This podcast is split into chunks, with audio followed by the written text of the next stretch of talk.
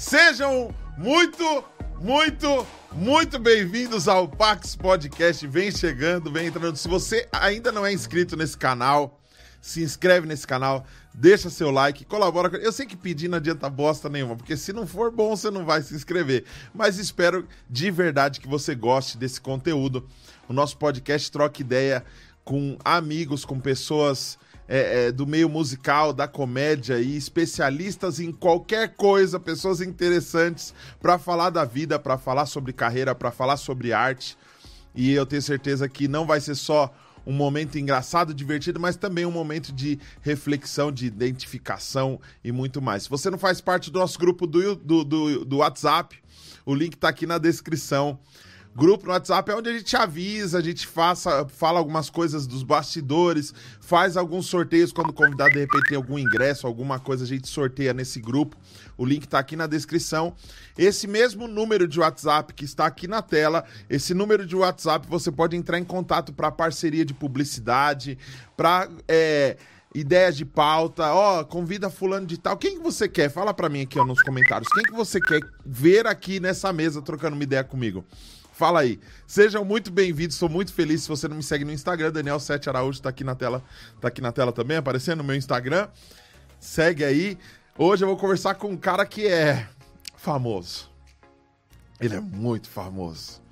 Meu Deus, ele tem 4 milhões de seguidores no Facebook. Meu Deus. Ele tem quase 2 milhões, chegando em 2 milhões de seguidores no Instagram. Meu Deus.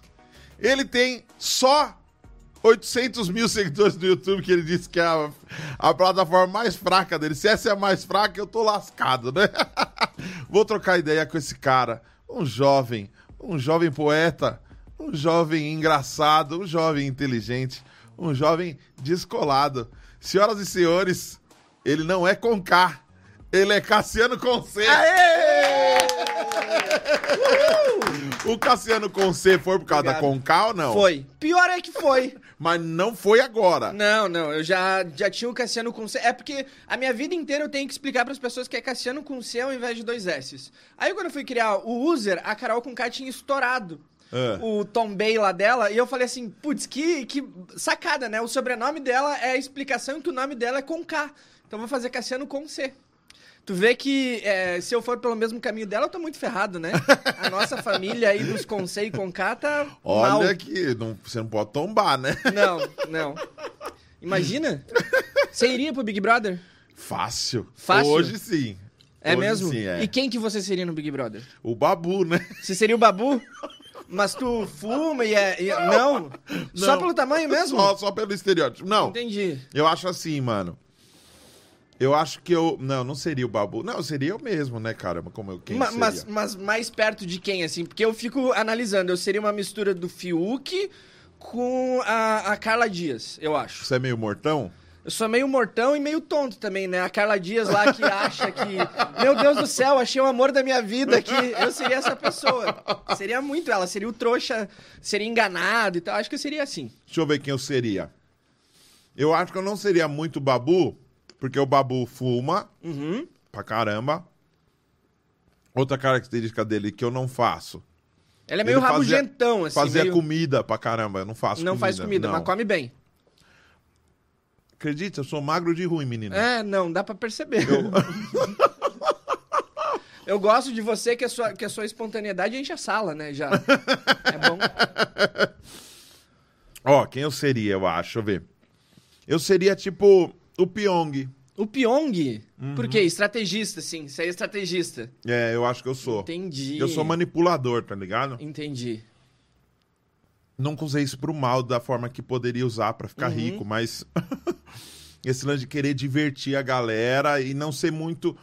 é, é, é, em alguns momentos chamar atenção, mas não a atenção do jeito que normalmente o Big Brother foi rotulado por muitos anos o lance da aparência. Entendi. Porque o Big Brother, eu- por muitos anos eu não acompanhava o Big Brother, porque na minha visão era uma parada só de gente babaca que cultuava o próprio corpo. O Entendi. Big Brother era muito, todo, todo mundo muito gostoso, tá É, ligado? t- por muito tempo o Big Brother era vitrine de gente que ia sair na Playboy, assim, Uhum. e daí uns cara bonitão, também era esse tipo de, de gente que, que era vendido e esse tipo de gente que a galera comprava, né? Eu tô curtindo essa ideia agora por causa disso. De, de, de dois, do- eu acho que dois, três anos pra cá, as edições do Big Brother foram mais pautadas no lance de é, é, diversidade, de trocação de ideia mesmo. É, Eles sempre colocavam a véia, sempre colocavam a- alguém diferente, aparente, mas a maioria das pessoas eram assim: loiros, bombados, brancos. É verdade, agora- héteros que se pegavam pra caramba. Hoje eles estão tendo essa preocupação. Inclusive, eu acho que nessa última edição, aproveitando como a gente estava falando de Carol com K, eu acho que, de certa forma, eles fizeram uma pequena maldadezinha ideológica. Eu também acho. Que tipo assim, ó, acho. vamos. Bomba! Big Brother fez maldade ideológica. Headliner já. Porque é o seguinte, se em cada Big Brother eles colocavam um preto pra defender uma causa e você vê que é, é, você vê que essa pessoa sobrevivia até o final e no caso da edição do Babu até o Minha ganhou, Aham. eu acho que alguém ali pensou assim: e se E se tivesse uns bem do mal, assim? se tivesse, não, não é, não é do mal, Cassiano, é louco isso. E se tivesse cinco pessoas que defendem uma minoria, porém cada uma de uma cultura diferente? Aham. Vamos Ó, ver eu, se eles... eu, eu tenho, eu tenho uma, uma coisa legal pra falar então do Big Brother. Ué. Eu conheci o Nego Dia antes do, do, do Big Brother. Eu tinha certeza que ele ia ser cancelado. Eu tinha certeza, tinha certeza. Tinha certeza porque, é, como eu sou lá do Rio Grande do Sul, ele tinha um programa na rádio lá do Rio Grande do Sim. Sul. Eu já vi os absurdos que ele falava. O- é o "Mano Pretinho do céu." Básico? O Pretinho Básico, é. Sim. E aí eu escutava, eu já apresentei com, com o Nego Di duas vezes, né? Uhum. Cara, eu tinha certeza que uma hora ele ia falar um negócio que ele ia ser cancelado, assim. Nossa, tinha certeza absoluta. Então, eu, eu acho que quando eles pegaram esse, esse perfil de pessoa, assim, eles falaram, sim, a gente vai colocar uma minoria, mas uma minoria que. para as pessoas ver que nem só porque são de minorias, as pessoas têm uma, uma, uma visão. é, querida e que abraça as pessoas, entendeu? Eu acho que, eu acho que, eu concordando com você, Uhum. eu acho que eles escolheram umas pessoas de, de, de minorias, mas que, ai, não, não eram tão legais assim, sabe? Mas é o retrato do Brasil, amigão. É mesmo? Quem é que se come? Quem é que se morde? Quem é que briga? Quem é... Ó, quem é que tá brigando em relação à política? Hum. É o pobre. É verdade. É o... Ó, E O- sempre foi meio que assim, né? Olha que louco. O menos pobre briga com o pobre porque ele acha que tá mais perto do rico do que do pobre. Exatamente, ele acha que na, na, na- na pirâmide ele tá mais perto do rico, ele tá muito mais perto do pobre. Aí Isso. fala assim: ah, eu sou contra taxar grandes fortunas. Aí o cara acha que tem uma grande fortuna porque tem um Corolla em casa. Não tem uma grande fortuna, meu amigo. Tem um Corolla. Exatamente. Você não é rico. Então a ideia é essa. Tipo assim, ó, vamos juntar uma galera que defende uma causa nobre pra se morder entre si, porque eles brigando entre si enfraquece a causa. É. tá ligado? Eu não tô falando que, puta, do... Satanás estava na Globo e falou isso. Olha, tem uma ideia de pauta legal. Mas eu acho que é o que o Brasil vive hoje, mano. O Brasil Também vive isso hoje. Hoje as pessoas estão brigando com os familiares e com, as pessoas que amam pra defender político que, tá de- que só tá cuidando da parte lá de cima. Escutou isso, pai? Você tá escutando? É louco, porque, tipo assim, eu fico pensando assim, ó. Se o político tá aqui pra servir, seja ele o Lula, Bolsonaro ou Jesus Cristo, ele tá pra servir. Exatamente. A partir da hora que alguém chega, por mais legal que seja, fala assim, ó, eu quero servir, eu vou fazer isso. Mano, não tem sentido o cara não fazer. Então a gente se prende muito ao lance do, do- de ser melindroso, de tipo, você não pode falar, você não pode cobrar. Não, mano. É que Agora, virou time de futebol, né? Então, Sim. é, se você é desse time, você defende tudo que esse time faz e, e daí você acha que esse time tá certo e você não Eu quer. vivi muito isso dentro da igreja, que era o seguinte: Ah. o seu pastor é uma autoridade. E como autoridade, tudo tem que passar pelo aval dele. Então você não dá um peido sem falar pra ele. E se por um acaso alguém criticá-lo ou falar alguma coisa, você tem que eliminar a pessoa que falou, porque ele é uma autoridade. Entendi. E se alguém chegar e mostrar uma prova, ó, olha o que, que ele estava fazendo aqui, e mostrar, você precisa acreditar, Olha só, o pastor aquilo- tava ouvindo Carol com K. Não quero saber. então, que aquilo é uma montagem, que aquilo é uma mentira. E mesmo se for comprovado que não é montagem, não é uma mentira, vão falar assim: não, mas o, o demônio entrou nele nessa hora. Entendi. Foi alguma coisa. Então, assim, não erra. É fácil, mano. É fácil. Imagina, alguém te segue. Te segue. Segue cegamente. Segue. Segue. Te segue. É, Cegamente, tá ligado? Cegamente. Então, tipo, não, o cara não fez isso. É, o que acontece hoje muito com a política. O cara fala assim, mas olha assim, olha aqui, tem prova. Aí a galera fala assim, não, mas isso daí é a mídia golpista, a mídia que influencia. Ah, mas tem que ver. É óbvio, daí fica fácil. O cara nunca vai estar errado nunca, porque é sempre os outros que estão armando pra ele. E é louco porque quando chega no poder, ele tem condições e privilégios que o protegem e o blindam de ser acusado de algumas coisas. Então, até o lance da campanha de falar assim, foro privilegiado é coisa de vagabundo. E aí depois Quando é chega. minha vez, Aí pode, aí eu, eu quero. uso foro privilegiado porque estão me perseguindo, tá? Exatamente, Então, exatamente. assim, é, o porquê, o que isso tem a ver com o Big Brother? Pra mim é o seguinte, o que, que precisa ser eliminado? Eu sei que são dois caras brancos Uhum. falando sobre isso, mas o que precisa, o que realmente uma causa, uma pauta que precisa ser prioridade? O combate ao mimimi ou o combate ao racismo? Tipo assim, quantas pessoas morreram por causa do mimimi? Exatamente. Quantas pessoas morreram por causa do racismo? Então é louco porque o que transformaram isso. Vamos pegar cinco pessoas com culturas e entendimentos diferentes que todos lutaram pela causa certa, mas da forma errada. Quando pega a causa certa com a forma errada, errada eu tenho a receita do fracasso, a receita perfeita, que é o quê? O Lucas no início foi cancelado dentro da casa por defender um lance de tipo assim, ó, vamos vencer, vamos pra cima e vamos se unir. A Carol já veio na contramão total. Se é pra cancelar, vou bater com força nele. Uhum. Aí vem o Projota, ignora o cara que no começo fala, pô, eu, minha mãe te admirava pra caramba. Aí vem a Lumena querendo dar moral, assim, sem ter nada de.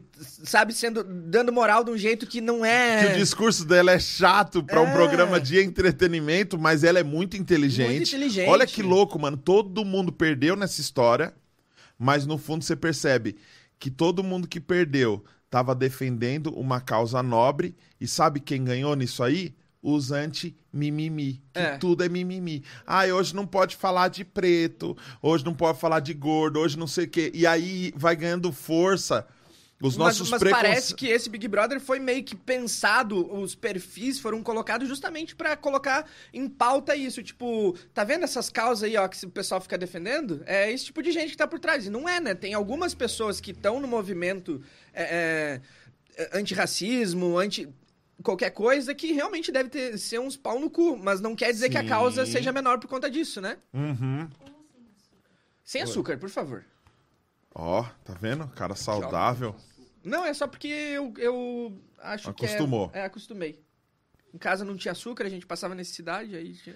Brincadeira. E é muito louco isso. Eu, você assistiu a, a Wake, que saiu agora na Netflix? Não assisti ainda, como a é que é? Wake é o seguinte, eu Ah. vou contar porque o final é uma bosta, o pessoal não... É, a, Bom que daí eu já não assisto. é, a crítica... não- É legal assistir, é, pra, só pra falar assim, assistir. Mas a crítica bateu muito nisso. A ideia, a premissa é muito boa, mas a execução é meia boca. Aham. Porque é tipo assim: é, é, ninguém consegue dormir. Do nada, ninguém Premissa boa, Muito, muito louco e muito a ver com o que a gente vive hoje. Que ninguém consegue dormir mesmo. Porque a galera na rua fica assim, ó, meu, me vê um, cal- um calmante, me vê alguma coisa, eu preciso dormir, ninguém consegue dormir. Exatamente. E aí duas pessoas conseguem dormir. Uma já tá no laboratório sendo estudada e uma é uma menina, uma criança. Essa criança vai parar dentro de uma igreja e a galera começa, não, se ela não, se ela consegue dormir, ela vai salvar a gente. Só que como o pessoal tá muito tempo sem dormir, a galera começa a delirar, a galera começa a ficar maldosa, a galera começa a ficar desesperada e, e vai ficando, o pessoal vai ficando ruim, velho, por não dormir. Então a premissa é boa, mas a Nossa, execução é ruim. bom. Só que é muito louco isso, porque a galera no desespero de tipo assim, como eu não tô conseguindo, a gente começa a ter atitudes. Porque o que, que é uma pessoa maldosa? É a pessoa que começa a ter atitudes egoístas Pra si. pra Né? si. É, o, o, o Cortella fala isso, né? Que a palavra idiota, a raiz da palavra idiota vem, da, vem de uma palavra no grego que significa Vem a de uma pessoa. palavra no grego, ele fala mais assim, né? É isso, é isso mesmo. Vem de uma palavra do grego que. Isso. De uma pessoa que olha só pro próprio umbigo. Muito bom. E aí, se você pegar esse caso aí do Big Brother, o, o Lucas, o Lucas defendeu aquela ideia por quê? Ele tava pensando Nele. no grupo. Não, mas ele, ele tava pensando. eh, Era uma estratégia dele se fortalecer também, né? Ele queria, ele queria unir o grupo pra ele se fortalecer, eu acho. Então, só que é o seguinte, a ideia era, mano, vamos junto, vamos até o final junto, ninguém vota em ninguém aqui. Então, inicialmente, por ele podia ser filho da mãe, isso a gente nunca vai saber, de no final falar assim, não, eu fiz isso só pra eu chegar. Ele fez assim, ó, vamos chegar juntos, porque se chegar três pretos na final, a gente venceu essa batalha. É, total. Você entende? Ele- E ele falava muito isso. Então a ideia dele era de comunidade. A Carol, ao, ao cancelá-lo dentro da casa, ela fez isso por quem? Só por ela? Não. Ela fez isso pra mostrar assim, ó, tô defendendo. É por isso que é mamacita. Eu tô defendendo todo mundo como uma mãe. Olha que louco. As, as pessoas acabam fazendo maldade mesmo pensando em comunidade. É, é porque, é porque todo mundo. Eu acredito muito que a maior parte das pessoas não é má, mas ela tem, atitude ru... tem atitudes ruins defendendo uma causa ou defendendo uma ideia que ela enxerga daquela forma, né? A gente tem muito isso de olhar um, um pequeno fragmento de uma situação e achar que entendeu tudo, né? Sim. É aquela velha história de que você só conhece a ilha saindo da ilha, né? Quando Uhum. você tá lá dentro, você não consegue ver tudo. Então, talvez aquela atitude que pra você seja boa e, e, e seja é, legal pra outra pessoa, tipo, cara, nossa, essa pessoa só tá sendo babaca comigo, só tá sendo idiota comigo, Sim. só tá sendo é, é, ruim pra minha comunidade. Então, por isso que a política é muito, é, é muito di- divisão, né? Porque Uhum. é, divide e de ver também diferente, né? Porque ah, todo mundo acredita que tá fazendo bem, mas, né, como é que você vai saber o que é bom pra você e o que é bom pra mim? Não tem como, né? Então, mas o que é bom é ter segurança. O que é bom é um dia eu ter muito dinheiro, Saúde. saúde. Então, esse, esse lance da educação, saúde, e- essa decoreba sempre funcionou muito bem. São, são atitudes populistas, é o que alcança o povo. O que, que você acha que o povo que tá sofrendo, que tá passando fome, quer? Comida. Acabou, velho. Se você ofereceu isso, tá tudo certo. É o raso, né? É o raso do, de, tipo assim, ah, o que, que eu preciso? Comida. Então resolveu meus problemas comida e pronto. Não, não consegue pensar num, num processo mais profundo de como que vou resolver isso, né? Como que eu vou resolver todo o problema de nunca mais faltar comida, de... Aí, poxa, se tu chega assim, ah, é, como que resolve o, o problema de, de, de violência? Colocando na cadeia os bandidos. Beleza, né? Pronto, resolveu, não tem mais bandido, fácil. é assim, né? Ou matar os cracudos. Pau, pau, É, pau. pronto, Se é matar, porque na, na, na realidade a pessoa, a- na, na mentalidade dela, no Brasil, existem 1.329 cracudos. Só. Se matar um, 1.328. Exatamente. E não vão surgir novos, tá ligado?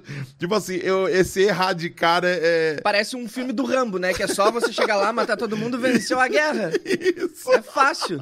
Não acaba nunca isso, não acaba né? nunca. Mata um, nasce três. E você, você é, conseguiu os números, conseguiu números expressivos demais Foi. na internet, fazendo um trabalho que é trazendo basicamente é, é, com toques de humor, trazer o amor para as pessoas, trazer uma consciência de amor para as pessoas. Você considera isso ou não? Cara, eu não faço ideia de como é que eu fui cair em, em poesia, porque na verdade eu fazia mágica antes, né? Trabalhei bastante tempo como mágico, e aí depois eu comecei a fazer palhaço de hospital. E aí, no meio do palhaço hospital, comecei a estudar comédia. Por isso que eu vim a primeira vez assim pra São Paulo e tudo mais pra estudar comédia.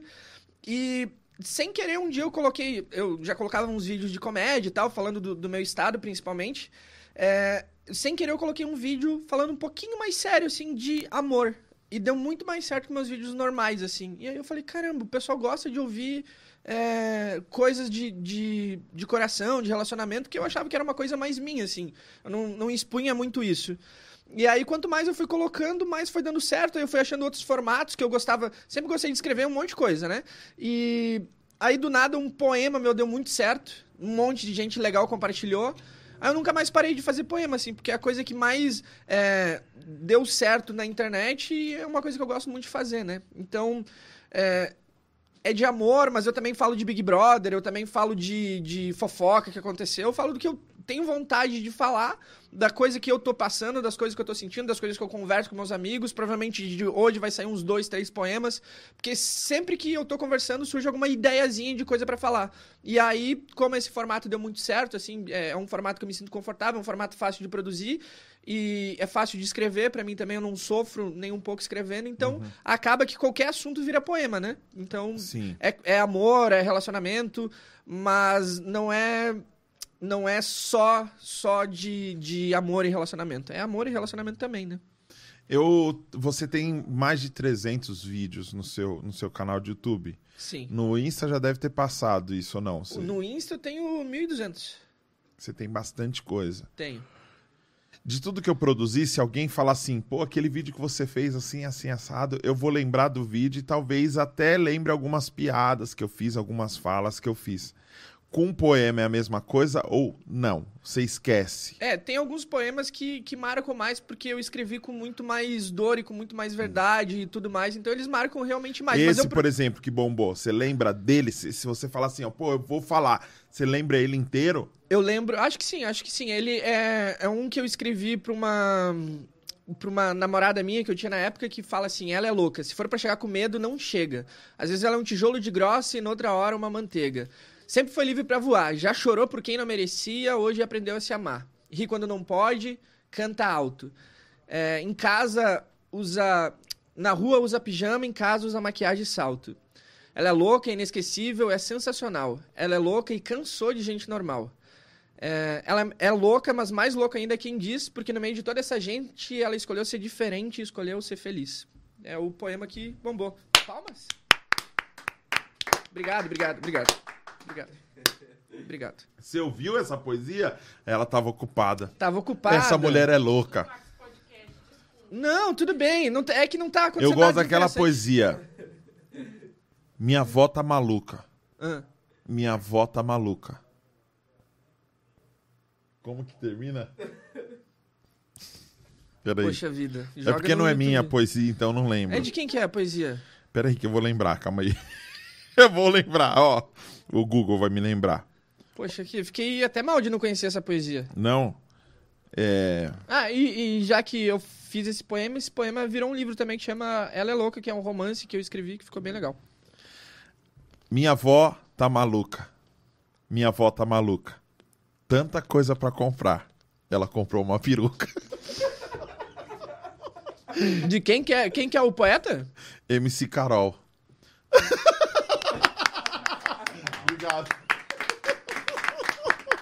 Não, a sua interpretação com certeza foi melhor que a dela. muito bom, Viu? muito bom. Eu tenho um amigo que é poeta, que ele tá, ele tá ganhando bastante seguidores na, nas redes sociais por causa dos, dos conselhos e ditos populares. Ele vai mais para os ditos populares, não é tanto poema, é mais conselhos, uhum. que é o Ed Júnior. Nossa, ele é maravilhoso! ele é maravilhoso. A vida é como um chapéu. Um, porque. Tá vendo esse tem chapéu? Que tirar da cabeça. Não. É, não. A vida é como. Nossa, ele é maravilhoso, cara. Ele tem um tempo muito bom, né? É, o time dele é, é nervoso. Você é um cara de Chapecó. Chapecó, Santa Catarina. Nasci lá. Você uhum. torcia pro. Você torce pro Chapecoense? Torço pro Chapecoense. Pra Chape. Chape. É. Caramba, velho. Uhum. E está voltando para lá para ver a família. É, eu, eu nasci em Chapecó, mas vivi minha vida inteira no Rio Grande do Sul, numa cidade chamada Caxias do Sul, que é a segunda maior cidade do estado, mas ninguém conhece. É, e aí eu volto para lá de vez em quando para visitar minha família, assim. Agora eu tô voltando para lá de novo. Você fazia stand-up também? Você chegou a fazer stand-up em palcos? Cheguei a fazer, cheguei a participar do prêmio Multishow de Humor. Olha ah, você participou? Uhum. Em que ano? Foi 2000 Já tá rindo já. 2012, foi muito ruim. Foi ruim? Muito ruim, muito ruim. Mas você foi, cara. Eu fui, é. Fui. Na vida, o que importa é que você foi, mano. É, é louco. isso aí, pronto. A vida, a vida, O cara do nada. Você tá esperando a rima, né? do- É.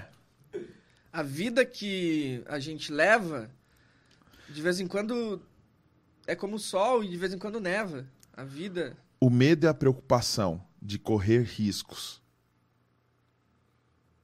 Só isso mesmo. Não, mano, foi bom, eu gostei. Ó, arrepiei aqui, ó. Tipo assim, maior preparação e não. É. a- o medo. Eu vou tentar fazer uma poesia. Vai. O medo é a preocupação de correr riscos e passar vergonha. Ninguém te aplaudir você ficar com cara de pamonha. Bom. Pode ser algo preocupante, sei, dá muito medo. Porém, como o vovó dizia, quem tem medo de cagar come gelo. Senhoras e senhores, Daniel. Pax. Achei bom. Gostou? Nossa, arrepiou a sola do sapato aqui. Arrepiou a sola do sapato. Bom, bom, bom demais. Caramba, velho. Bom demais, bom demais. Será que eu Gostei. chego em 4 milhões no Face? Agora, agora vai. Corta esse pedaço e coloca no Instagram. A gente compartilha, faz um movimento bonito entre os Colocar poetas. o pianinho de fundo. Exatamente, aí não tem erro. A gente fala com o Bulhões, fala com o Gil, fala com todo mundo, faz compartilhar e você Eu chega. tenho um problema sério que eu até desabafei com meu amigo, Ah, que o meu, a minha cabeça, ela é meio Ari Toledo. sim, Então ela- piadocas. Piadocas, piadocas e bobagens, Ótimo. sem fim. Então você vai fazer uma poesia, a conclusão das frases sempre vem no- do mal. Vou te mostrar o que minha cabeça pensa enquanto Tá. você está fazendo uma poesia. Repete aquela poesia do ela tá louca, ela tá maluca, ela Tá. tá. Faz e eu vou te atropelar, porque é o meu cérebro que está falando, tá? Ela é louca. Se for pra chegar com medo, não chega. Uma hora é um tijolo de grossa, na outra hora, uma manteiga. Isso. Vai que a maldade já tá aqui. Mas vai falando então. Tá, vou falar. Na próxima eu falo. Eu tô pegando embalo. Sempre foi livre pra voar. Já chorou por quem não merecia. Isso. Hoje aprendeu a se amar. É. Que quando não pode, Isso. canta alto. E- Na rua usa pijamas, em casa usa maquiagem e salto. Isso. O que que você tá pensando? Vai, calma. Mas eu que- quero saber, eu Não, você já vai saber. já. É... Ela é aquela amiga que você sempre quis. Ela. Esqueci Se faz agora. de santinha, hoje dá até o nariz, tá ligado? Tipo assim. Entendi. Calma que tem outra frase, continua. É... Ela é louca, mas mais louca ainda quem diz, porque no meio de toda essa gente, ela escolheu ser diferente, escolheu Isso. ser feliz. Não, mas tinha, uma, tinha umas outras. Ah, mas daí eu esqueci também. Agora eu entrei na tua onda aqui e esqueci. Tinha umas outras. Então, mas ele fez essa. Você tava no grupo, ele fez essa inteira, É. deixei respeitando. Essa é a versão suja. Entendi. Porque é tipo assim. Me perdoa por essa poesia, não me leve a mal. Mas quem não gosta de poesia, vem e pega. É, entendeu? Entendi. Tipo assim. É, é, a, a cabeça fica a milhão pensando. Mas é que, mas é que quando você tem um, um direcionamento, por exemplo, né? Quando, quando eu fazia comédia, eu também ficava pensando o tempo todo. A pessoa falava uma coisa e falava isso. dá É o cara da piada. bobeira, é o cara, É o cara da, da, zoeira. bobeira, o cara tá aqui pensando nisso. E daí, quando você direciona a sua cabeça, tudo que a gente dá foco aumenta, né? Aí você dá foco pra. Você tem que render, tem que fazer piada o tempo todo. Como é que você não vai ficar pensando em piada o tempo todo? É E impossível. é louco, porque como eu vim do, da, da vertente gospel, a galera fala, porque tem um versículo que fala assim, que a boca fala que o coração tá cheio. Então, você só tá fala isso, só fala bosta. Seu coração tá cheio de merda. Mas, mas então, é, eu tenho um espetáculo de improviso que chama Cócegas no Coração, e daí, é, lá pelo tanto, a gente faz uma, uma poesia de improviso, né? É. E aí também, é, cara, é impossível que não, não vá pra besteira, assim. A gente acaba sempre indo pra besteira. Porque vai pra aquela ideia, por exemplo, batalha de rima. É, total. Batalha de rima tem que ter alguma ofensa engraçada. Porque tem o lance do humor. É uma ofensa, mas é uma ofensa com. É, é É bem um punchline, né? É um Tipo, punchline com humor. É como se fosse comédia mesmo. Exatamente. Tipo assim, é, é, o cara fala, o cara na cabeça dele, embora seja auto- autom- algo automático, é uma coisa assim, tipo, é, é, eu preciso falar que o, o- a minha rima tá tão legal que até a mãe dele largou o pai porque tá ouvindo meu. Então, tipo assim, é uma, uma parada exagerada. O uma para... né? O que tem esse lance do. Da, do. é, como que é o exagero? O, o- Caramba, eu esqueci a palavra, mano. Exagero. Não, exagero eu falei. Mas é, é, o que, que é então? Tipo, tem o A compara- pleonasmo, a tem o. Como que chama? Alguma coisa quando você aumenta muito. Vamos comer amendoim. É. A gente faz de conta que a gente Como tá que comendo. é? Não faço ideia do que você tá tentando Ah, falar. mano. Quando eu. Mas eu entendi, eu entendi. Quando você aumenta muito uma coisa pra dar graça, né? Você realmente exagera pra... pra a, a sua mãe é tão grande que daí você faz, o, faz a comparação, né? Isso. Tua mãe é tão grande que pra se limpar ela usa o Waze. Isso. Pra chegar a 300 metros, vira direito. Sua mãe é tão grande que tem sensor de ré. Tipo isso. Isso. Mas isso, é, né? é- Respeita a minha mãe. Hum, Ela, ela fez bariátrica. Ah, Então, então tá bom. Então agora ela não tem mais sensor de ré. Tem só o car system. todo dia você faz uma poesia nova? Eu escrevo três poemas todos os dias. Todos os Três? dias. Três. E já cheguei, tipo, é, gravar, editar e postar 11 vídeos no dia. Porque eu não faço mais nada. Aí a pessoa fala, nossa, que incrível. Mas é que eu não faço mais nada. O que, que eu vou fazer? Eu não tenho nada pra fazer, eu escrevo mais uma poesia. Eu não tenho nada pra fazer. Eu não faço mais nada da minha vida, eu só escrevo poema. Então é meu trabalho e meu passatempo, assim. Não tenho mais nada pra fazer. Escrevo poema todos os Você dias. não tá namorando mais? Não tô mais namorando. Tô um ano solteiro. Inclusive, arrasta pra cima se você quiser me conhecer.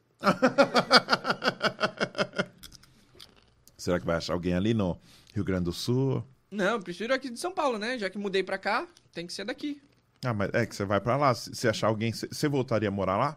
Então, meu sonho sempre foi morar em São Paulo. Sempre foi. E é muito louco porque ninguém entende quando eu falo assim: ah, meu sonho sempre foi morar em São Paulo, eu sempre quis. As pessoas falam: o que que você foi fazer em São Paulo? Mas é que, por exemplo, essa entrevista não estaria acontecendo se eu não estivesse em São Paulo. Né? Esse, esse, esse bate-papo E aqui. se eu estivesse no Rio Grande do Sul? Eu não, não ia, a gente ia falar, não, Meu daí- podcast ia ser lá. Ah, vamos marcar e não sei o quê. Tipo, as coisas acontecem aqui em São Paulo. Aqui tem, tipo, noite de comédia todos os dias. É, tem gente se apresentando na Paulista. Ali eu moro bem pertinho da Paulista, então tem gente se apresentando na Paulista todos os dias. Tem, tipo, curso de teatro aqui, eh, curso de improviso, curso de palhaço, curso de stand-up. Aí você conhece as pessoas mais legais que estão trabalhando na, na nossa área, que é a artística. Estão aqui em São Paulo, ou no máximo no Rio de Janeiro. Então, sempre foi meu sonho morar aqui em São Paulo. E quando eu tive condição de vir pra cá, eu vim. E você teve essa experiência de ficar encontrando famoso na rua, em São Paulo? Tive, tive, é maravilhoso. É, cara, eu, é, eu tava andando é, na rua domingo agora, encontrei o Léo Lins. O Léo Lins e a Aline, Aline Mineiro, que é a, a mulher dele. Sei. E aí, eu, a Aline Mineiro me segue no Instagram, e daí eu encontrei, e daí ele falou, não, vamos lá no meu show e tal, cara. Coisa que só acontece em São Paulo, assim. Já encontrei, tipo, é, aquele... O Thiago Abravanel, a Ana Vitória, eu não sei qual das duas que é, eu chamo Ana Vitória, porque, né, uma dupla. É igual Sandy Júnior. É Se encontrar a menina, Júnior. eu encontrei a Sandy Júnior. Ah, a Sandy Júnior, que é filha do Chitãozinho Chororó, né? A gente Isso. sempre fala isso. E então, tipo, tem famoso na rua o tempo todo, né? É legal, assim. Pra, eu, pra, pra mim, que sou do interior, é da hora encontrar gente famosa, assim, no meio da rua. Fala, meu Deus do céu, eu não consigo fingir, fazer de conta que tá de boa, que nem todo mundo. Eu vejo todo mundo fazendo de conta que. Ah, não, tá de boa. Faustão passando. Falo, caralho, como assim? Faustão? Entendeu? Você é tiete, assim, ou não? Sou, sou muito, sou muito. Gosto muito de encontrar as pessoas. A produtora diz, nunca encontrei ninguém. Onde ela mora? Zona Leste. Como é que vai encontrar? Mas Não. agora, pelo menos, Vai vem, pra Paulista, fia. Vai pra... vem, vem famosos aqui. Sim, agora eu tô conhecendo. Tá vendo? Pronto. Aí, ó, Cassiano. Cassiano. Todo mundo conhecia. antes, né? Famoso pra caramba, mano. É, nossa, bastante. Dá umas dicas pra nós, você que é jovem. Eu sou jovem. Lógico que é. 91, pô. Eu tenho 30 anos já. Jovem. Quero. Aham. Você acha jovem? Pra caramba, eu tenho 36, vou fazer 37. E aí você é velho já. Eu sou. Seis anos de idade já ficou velho. Lógico, seis Entendi. anos é uma vida, né, pai? É, é verdade. Uma criança de seis anos já é uma criança. Eu, quando fiz 30 anos, eu me achei bem velho, porque com 30 anos eu achava que eu ia estar rico, casado com filhos e com Corolla, no mínimo. É, mas não aconteceu. Nem o Corolla, Nem o Corolla. então você tá bem longe do, do topo da pirâmide. Bem longe, cara. Bem longe. Não tem nem carro. Desisti do carro. Eu dirijo muito mal. Eu perdi a carteira três vezes já. Então dirige muito mal. Eu, eu, eu descobri que tem coisas que a gente não nasceu pra fazer. Dirigir não é. Pra tu ter uma ideia, é, quando minha, meu primeiro, meu primeira seguradora, ela falou pra mim assim, é, eu quis renovar, ela não, não quis renovar comigo. Imagina pra uma seguradora virar pra você e falar assim, acho que não vale a pena. O jogo virou, não é mesmo? É, eu dei prejuízo pra uma seguradora. Mano, você é um herói, velho. Não é? Porque a seguradora só toma dinheiro dos outros. Quando você precisa dela, ela te lasca. É. Você nos salvou. Não, eu, eu dei prejuízo pra uma seguradora. Eu tenho, eu tenho É igual eu quando vou no rodízio. Exatamente. Os caras falam assim, o não vale a garçom pena. fica, não vai embora não? Quer que eu traga a conta? Eu, não, vou comer mais um pouco. Alguém tem que fazer isso pelas pessoas, né? Sim. Eu, quando vou no rodízio, eu, eu, eu não dou prejuízo, eu me sinto mal, né? Eu tinha um amigo gordão, que a gente ia no... eu- quando eu falo amigo gordão, as pessoas já me olharam... Fia da... Vai se lascar! Você viu? Eu falei, eu não, tenho... eu, eu te- respeito. Eu Respeito. falei, eu tenho um amigo gordão, a equipe inteira fez assim, ó. Como assim? Você não é o amigo gordão? Você não é. Saibam, nesse universo sempre tem alguém mais que você, alguma coisa. Tem um comediante lá de Florianópolis que o nome dele é W Marcão. Aí ele fala assim: Meu nome é W Marcão. Marcão é de uma época que eu era gordo. E ele, tipo, é muito gordo. Aí todo mundo fala, né? Dá risada. Ele fala assim: Cara, eu já fui mais gordo, me respeita. é isso mesmo. Eu tinha um amigo de 300 quilos. Querido. É, bem gordão mesmo. Querido, querido. Gordão. Tá. Gordão pra caramba. Hoje ele me chama de gordão porque ele operou e o estômago... E daí você ficou gordão. Eu fiquei gordão. Mas Entendi. ele era gordão na época, eu era, eu era mais novo, era mais magro e ele era o mais Aí gordão. você chegava na pizzaria o pessoal com medo de vocês. Com medo dele, porque eu era o magro. Entendi. Entendeu? Então, Na tipo, com- no comparativo, você. Exatamente. Então, o que que acontece? Ele chegou no ele chegava no rodízio, rodízio de pizza, ou rodízio de carne, ele falava: "O segredo tá na bebida".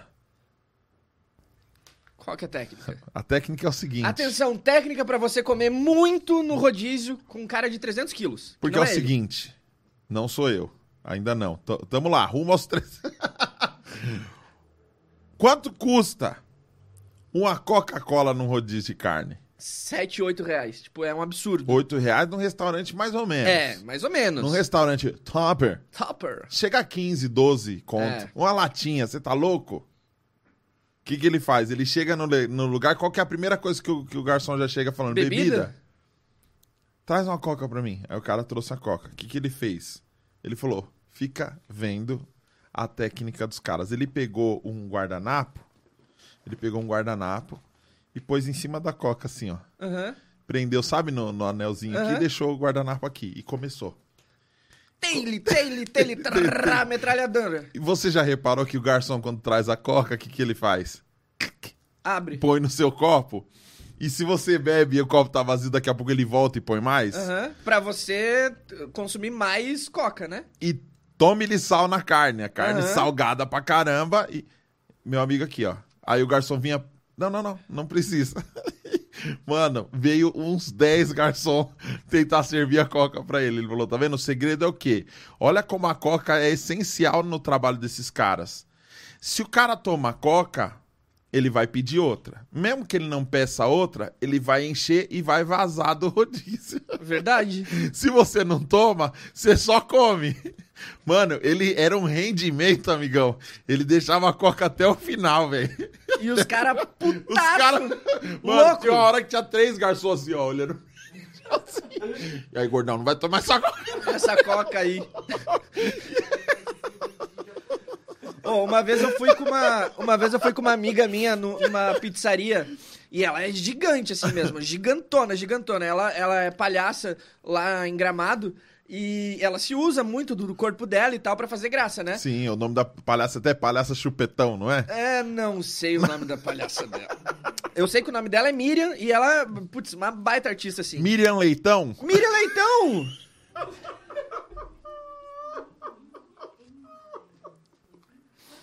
E aí, a gente foi nessa. Eu sou fã dele. Ah, mentira! Minha Ah, esposa. vem me dar um abraço. Vem dar um abraço nele.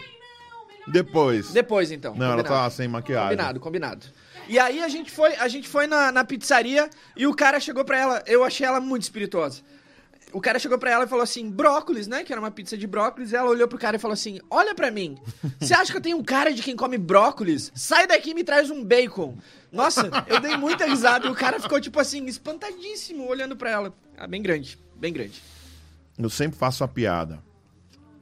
Quando alguém pergunta pra mim, normal ou zero? O que que você fala? O que, que você acha? É isso que eu falo. Você acha que eu quero bom. coca zero? Olha pra mim, eu Olha tô num mim. rodízio, cara. Olha meu tamanho. Me respeita, respeita a minha história, respeita a minha barriga. Tá vendo? Você foi honrado agora, ó. Dan, eu já chorei. Minha esposa chorou ouvindo você, velho. Tá vendo? Ela já chorou te ouvindo? Ouvindo você. Não, mas ela já chorou te ouvindo. N- Ouvindo eu cantar já, mas. então. Ah, sim, mas eu- é das suas poesias, os seus os vídeos que você faz. Já chorei e mandei você- o seu link pra minha irmã ver. Falei, Tá "Su, vendo? Olha esse cara, como ele fala bem. Viu? Tá vendo?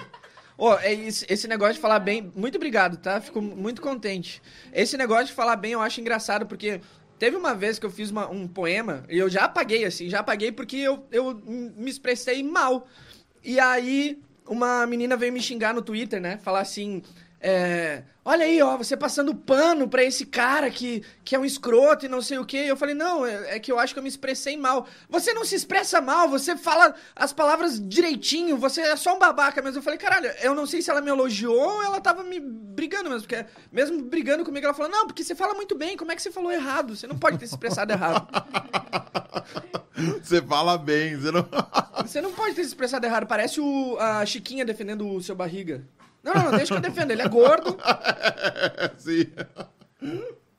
Ela me xingou me elogiando. Olha que louco isso. Você você usa os seus- poemas que promovem transformação, porque é, é uma transformação. Cada Sim. vez que a gente chora ou cada vez que a gente sorri com algo, eu acredito nisso. É. Através da arte é uma pequena transformação. Então, é, é, eu costumo falar que nós que, que trabalhamos com arte, a gente procura promover o melhor dia da vida das pessoas todos os dias. Então, é, é, é, se liga, é, o melhor dia da sua vida não precisa ser o último e não precisa ser o único. Hoje pode ser o melhor dia da sua vida e amanhã o melhor dia da sua vida de novo. De novo, né? É, eu costumo dizer que, pelo menos as coisas que eu faço, assim, eu não, não, não sei. Pra alguma pessoa pode até causar transformação, mas eu acho que o meu objetivo é anestesiar a pessoa um pouquinho da rotina dela. Se a pessoa conseguiu é, abstrair os problemas dela por três, quatro minutos ali vendo um vídeo meu, por dois minutos, ou vendo uma piada, ouvindo uma piada quando eu ia no, no hospital fazer os atendimentos lá, a pessoa tava lá no, no momento realmente crítico da vida dela e ela, por dois, três, cinco minutos, ela dava risada ou ela se prendia pensando em outra coisa, pra mim tinha valido já, porque realmente uma pequena anestesia que talvez vá causar uma grande marca futura, mas o, o objetivo era sempre causar, tipo, uma pequena anestesia. A pessoa fugir um pouquinho dos problemas dela e pensar um pouquinho em outra coisa. Todo mundo chega no hospital e fala pra pessoa assim, ah, nossa, mas e como é que você tá? Nossa, e esse teu, teu pé aí que tá quebrado, como é que... Só fala da doença da pessoa, só fala do, da enfermidade da pessoa. E quando você chega lá e, e mostra alguma coisa pra ela, ou faz ela dar risada, ou faz ela conversar e falar de outra coisa, que não é aquilo que ela tá pensando naquele período que ela tá lá, tipo, pra mim vale muito, assim. Eu acho que eu comecei a levar isso adiante. Quando eu falo cócegas no coração, é tipo, ah, espero que eu tenha causado cócegas no coração, vem daí, porque eu acho que nem a minha comédia não era tipo, nossa, que engraçado, era tipo, cara, causava cócegas no coração também, era uma coisa tipo, ah, que, que legal, que querido. É, e o meu poema também, isso, causa cócegas no coração das pessoas, assim, tipo, é um, é um pequeno presente, assim, que eu entrego para as pessoas, ó, tem mais esse presente aqui para você. Então eu acabo entregando presente para as pessoas um pouquinho, assim, anestesiando um pouquinho as pessoas das da realidade. Acho que a gente tem muito isso, né? De querer fugir de, de realidade, assim. Tem gente que foge, tipo, sei lá, bebendo, tem gente que foge ouvindo música, tem gente que foge é, Dormindo. conversando, dormindo. Comendo. Comendo. Tipo, cada pessoa tenta fugir um pouquinho da- dos seus problemas de alguma forma. Quer atender? Pode atender. Não, é cobrança. Ah, então, melhor não atender. E. e aí, quando eu consigo entregar com um poema essa fuga, assim, eu fico bem feliz. Tem gente que fala assim, ó. Suas poesias são uma terapia. Uhum. Não. Uh-uh. não são uma terapia. Não são uma terapia. Vá buscar um terapeuta. Exatamente. O que, que, o que, que as pessoas precisam entender? Eu levei um tempo para entender isso porque eu levantei essa bandeira por muito tempo através do meu conteúdo. Como era um conteúdo de comédia, como era um conteúdo de comédia, mas era pro público evangélico, a gente acaba misturando o lance da espiritualidade com um lance conceitual. Porque através do, da comédia eu falava, eu fazia críticas aos trejeitos e aos cacuetes que o evangélico tem dentro da igreja. Sim. As pessoas, como elas riam com aquele conteúdo e era um conteúdo leve, porque não tinha palavrão, porque não tinha baixaria, a pessoa podia assistir com a família, ela logo já colocava aquele meu Me conteúdo. curou da depressão. Sim. Já teve caso de eu, de eu ir num show, o cara viajar não sei quantos quilômetros com a família e falar, mano, eu tava três meses dentro do quarto e o que me tirou foram seus vídeos. O Não, que eu me acredito- ajudou eu tirar- acredito fo- muito. Foram os seus vídeos. Só que é o seguinte, eu acredito nisso também. Só que o que, a, o que a pessoa precisa entender? Que uma coisa é uma ferramenta terapêutica, outra coisa é uma terapia. Exatamente. E ela não te cura, ela te anestesia. Ela Te alivia. Te alivia, que é o que o seu conteúdo faz, que é o que o meu conteúdo faz. Ela te alivia, é um entretenimento pra te ajudar. Mas ele não te cura. Você precisa buscar a ajuda certa, da forma certa, senão você vai viver também viciado numa coisa que te alivia por uns instantes. Exatamente, que é Por- o que a bebida faz, que é o que drogas causam também, né? Que é isso. E que é o que Te causa alivia. os haters também, porque às vezes a pessoa que, que te odeia hoje te amou ontem.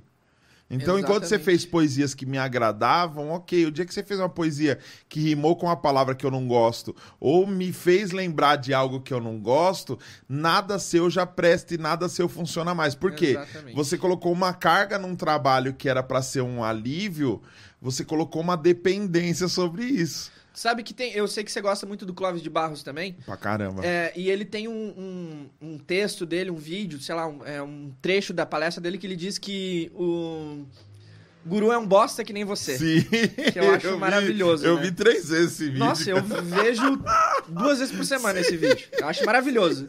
E aí, olha só. Quando. é, logo que eu comecei, alguém veio falar pra mim assim: Meu, você tem que fazer um curso. Você vai ganhar muito dinheiro fazendo um curso. Por que, que você não faz um curso? Sim. Aí eu falei, nossa, verdade, né? Todo mundo me pede conselho. Todo mundo me pede conselho achando que eu sei o que eu tô fazendo da minha vida e eu não sei o que eu tô fazendo da minha vida também. Mas as pessoas acham que sim porque eu faço poema. Só porque você faz os poemas. É, as pessoas falam assim, nossa, ele deve saber muito o que ele faz da vida. Eu não sei. É louco. Muito de ver- Isso é muito de verdade. Isso é muito verdade. É, mas, mas eu, cara, Isso eu, é bom. eu, eu realmente não sei. É, Mas daí eu caí nessa. Eu falei, vou fazer, vou fazer um, um, um- Um curso. um curso. Aí o curso é que eu pensei assim, né? Todo mundo que vem pedir conselho pra mim é, tá sofrendo de amor. Eu falei, vou fazer um curso Como Parar de Sofrer de Amor. Aí eu gravei todo o curso, fiz o material de divulgação, lancei o curso. Uma semana depois estava eu sofrendo de amor. Eu falei, não posso vender essa, isso aqui. não vou, não vou. Aí eu, eu parei assim e, e- e coloquei na minha cabeça: eu não sou guru, eu não sou conselheiro, eu, não- eu faço poesia, que é uma outra coisa. Crio arte e às vezes algumas pessoas podem dizer assim: é, nossa, que legal, isso foi um conselho pra mim, mas não quero aconselhar, porque eu realmente não faço ideia do que eu tô fazendo com a minha vida, eu só escrevo uns poemas, umas piadas, umas coisas assim. E, e daí eu, eu, eu concordo muito com o Clóvis, né? Que, cara, o guru é um bosta que nem você. Ele, ele não sabe o que tá fazendo da vida também, só que ele te convenceu que sabe. Sim. Eu acho muito isso. Mas a vida é isso, mano. A vida é. é- é- eu, eu tava pensando, porque eu fiz um curso, eu tenho um curso, eu vendo um curso Aí, ó, tá vendo? Uhum. que é como emagrecer. Sete passos para emagrecer. Aí você lança o oitavo, que claramente não deu certo. Sabe que é louco? Porque é o seguinte. Mano, eu amo, eu, eu amo o Clóvis, mano. Eu, ele Eu eu, tietei. Eu, eu, eu trombei ele, com trombei ele no aeroporto, tirei uma foto com Eu ele. também faria isso. Você é louco, ele não me deu moral nenhuma, eu fiquei muito feliz de ser esnobado por ele. Porque ele é muito bom, velho. ele pode, né? Ele merece. Ele, ele merece. Pode. Ele pode, lógico, um cara tirar uma selfie com ele, eu acho que não tem nada mais ofensivo para um filósofo que fala sobre as questões reais da vida e fala da verdade, ver alguém tirar uma selfie, alguém que não te conhece tirar uma selfie com você, deixa eu tirar uma selfie com você. É, mas eu tiraria também. Foda-se. É, então. Se ele lançasse um curso, eu compraria. Sim, Ele lançou, na verdade. Verdade. É que ele fala sobre o lance das cenouras, né? Que você vai buscando. Você É vira um bom. eterno caçador de cenouras. Então você entra na escola e falam pra você: ah, aqui é só o, o- o primário. Você precisa ir Você vai ser feliz quando escrever de caneta. Isso. Aí você vai, Esse depois. vídeo é ótimo também. E aí depois, não, você vai pra faculdade, que a faculdade é o lugar. Não, agora você precisa de um estágio, porque quem não tem um estágio não Você tem só vai nada. ser feliz quando você for efetivado. Isso. Né? Você é efetivado e você descobre que você só vai ser feliz quando você é, ganhar bem. É, Aí quando você ganha bem, você descobre que a felicidade tá quando você se aposentar. Isso mesmo. E aí você vai buscando. Aí ele fala assim que você entra na empresa, você, você faz o estágio, mas você não é feliz ainda, porque o estágio, você é um bosta, você não vale nada. Você, você, você vai ser o cara quando você entrar no, no G1 e a empresa é o G30, vai até o G30 e o seu chefe tá no G10. Aí ele falou que depois de não sei quantos anos você chega nesse lugar, daqui a pouco você tá velho. Nossa, eu vou embora, tô ficando triste. E quando você. Olha que louco Não, isso. é, é um negócio Quando- de felicidade que a felicidade não existe. Aí, não, mas aí que a gente vai chegar no lugar, porque ele fala assim que quando você tá na cama, dando seu- seus últimos suspiros, a sua família ainda contrata, chama um cara, um senhor com uma Bíblia embaixo do braço, com um olhar meio macabro, Triste. e esse cara chega, para na frente do seu leito de morte e fala assim: Você vai pra um lugar melhor. Olha que louco! Por quê? Aí você pega a missionária Kel Smith, que é uma poetisa Uma também, poetisa, gosto. que ela fala assim: é. A vida é trem-bala parceiro e a gente é só passageiro prestes a partir. Isso, ó. Não, mas aí a Kel Smith fala assim: ó. Dá pra viver mesmo depois de descobrir que o mundo ficou mal. Caramba, dá pra viver. Ô, Mesmo tem. vendo tem que o eu- mundo ficou mal. Peraí, deixa eu terminar. Desculpa. É, é só não permitir que a maldade do mundo te pareça normal. Te pareça normal a maldade do mundo. É, e dá pra viver a magia de acreditar na felicidade real. E entender que ela mora no caminho e não, Não no, no final. O que importa é agora. O que importa é hoje. Então, eu- várias vezes eu paro com essa, nessa reflexão de tipo assim. Caramba, mano, eu acabei de montar um estúdio, tô com um podcast acontecendo. E você já quer que ele- Eu já tô pensando, putz, mano, ele podia ser maior, a gente podia estar ganhando mais, a gente podia estar fazendo um negócio assim. Mano, que tal se você parar parada, e curtir respirar. agora? Eu, eu recebi aqui a Roberta Campos, que é uma compositora Aham. ferrada, tem 20 músicas em novela e tudo mais. E ela falou uma coisa louca, que ela falou que ela sonhava em receber uma carta do Pato Fu, que ela gostava muito, ela era fanzona da Aí quando banda. ela recebeu, ela ficou segurando. Ela não abriu a carta. Eu vi essa história, achei maravilhosa. Porque ela falou que queria curtir aquilo. Ah, Porque, mas Tem que ser muito calmo. porque talvez, quando Eu ela abrisse a carta, ia ser meio decepcionante. Um oi, um tchau. Só um, uma besteira. Mas, mas deixa eu te contar, é, eu fui diagnosticado com ansiedade, né? Então tomo remédio pra ansiedade e, e Você tenho- toma o quê? Fluoxetina? tomo esse talopram, acho que é o nome do remédio. Então eu tenho lugar de fala pra falar sobre ansiedade. Tipo, a minha vida inteira eu, eu, é, acordo pensando que eu vou escovar o dente, eu escovo o dente pensando que eu tenho que começar a produzir, eu produzo pensando, putz, quando eu almoçar vai ser da hora. Eu almoço já pensando que eu vou ter que voltar a produzir, aí quando eu tô produzindo de volta eu penso, putz, só por parar de noite e, e assistir a minha série e ficar de boa, e daí quando eu começo a assistir a série eu já começo a procurar o que eu vou produzir no outro dia. Então não dá pra viver o momento, não- a gente não consegue mais viver o momento. E aí eu li uma coisa que eu acho maravilhosa que é, a gente tem três momentos na vida, três momentos. Quando a gente é jovem, que a gente tem energia, a gente tem tempo, mas não tem dinheiro. Aí quando a gente é adulto, que a gente tem energia, a gente tem dinheiro, mas não tem tempo. Aí quando a gente é, é mais velho, que a gente tem tempo, a gente tem dinheiro, mas a gente já não tem mais energia. E a gente fica esperando o momento certo pra ser feliz, ou esperando a hora que, poxa vida, é, agora que eu tô bem, agora que eu tô contente, quando eu conquistei isso que eu fiquei bem. E na verdade isso nu- nunca vai chegar, que nem você disse. Você acabou de montar seu podcast aqui. É, e aí você tá esperando o podcast explodir. Aí quando ele explodir, vai vir outro projeto, que daí você vai querer lançar outra coisa. Sim. E aí, quando. é, antes você queria só ter esse. Só queria ter esse espaço pra conseguir fazer. Agora você tem, talvez você não consiga, tipo, aproveitar. E a gente vive fazendo isso. Eu sou assim, eu acho que tem um monte de gente assim. Um amigo meu milionário, eu fui trocar ideia com ele. O cara tá milionário, tem, não tem nem 30 anos ainda. Eu fui trocar uma ideia com ele dentro do quarto dele, porque ele tava, não queria sair da cama. E ele falou, mano, vai ser estranho isso que eu vou falar. Posso pegar no seu pau? Ia ser da hora. Isso rolou, tô zoando. ele falou, eu tô com saudade de quando eu era pobre. Caralho. Aí você fala assim, você tá com saudade do quê, mano? De passar necessidade, caramba? Olha a mansão que você tá morando, olha o dinheiro que você tem, velho. Não, mano, eu tô com saudade dos amigos de verdade. Eu tô com saudade dos rolês de verdade. Eu tô com saudade de ter gente que tá perto de mim, não pelo que eu tenho, mas pelo que eu sou. Porque é louco isso, você ter alguém que tá aí porque tá. Ô, tem o, é, um documentário da Lady Gaga no, na Netflix que eu acho bem legal. Que tem uma hora que a, a Lady Gaga ela tá lá pra entrar no Super Bowl. Que é o lugar, poxa, mais legal de um artista se apresentar no mundo. Né? E ela o tá lá horário mais caro do, do mundo. Exatamente. E ela tá lá pra se apresentar. Aí quando ela vai assim pra entrar, ela começa a chorar. Aí as pessoas, né, viram que ela é triste e aí perguntam pra ela assim: "O que que, que você tá chorando? Meu, você vai se apresentar agora no Super Bowl". E ela fala: "Meu, mas pra onde que eu vou depois disso? Não tem mais pra onde ir. Eu já fiz tudo que, que um artista podia fazer, eu fiz. E agora o que eu faço?" Então, tipo, você vive nessa coisa de buscar a cenoura, e daí quando você conquista a cenoura, talvez você. Poxa vida, era legal quando eu batalhava. Mas na verdade, depois ela foi lá e conquistou um Oscar, tá ligado? Então, tipo, sempre tem mais alguma coisa pra conquistar, sempre tem um lado pra ir. Só que, cara, às vezes você vive buscando, sei lá, um milhão, que nem seu amigo, daí você conquista um milhão. E aí, poxa, realmente, a parte que eu tava lá, na, na hora que eu tava batalhando, é muito mais interessante. Porque, na verdade, é, a gente fica viciado no processo, né? A gente quer fazer coisas acontecer e daí você levanta pensando que as coisas vão acontecer. Resultado. É por Resultado. isso que coaching tá dando tão certo, porque é resultado. É tipo assim, quer tal coisa? Mano, mas não é quer tal coisa. Porque eu entendo assim, ó, dinheiro. Você assistiu, lógico, você gosta de assistir essas, essas paradas de séries e filmes e Séries tudo mais. e filmes. O Preço do Amanhã, Aham. com Justin Timberlake. Maravilhoso, que ator, hein? Caramba, que filmaço. Vocês assistiram o Preço do Amanhã? Que o pessoal nasce com um relógio aqui, ó.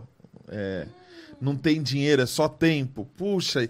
E aí, quando ele ganha aquela herança do cara, ele vai na casa do amigo, ele passa um, um tempão pro amigo, o amigo dele. Caramba, que louco! Dá uma semana o cara tá morto.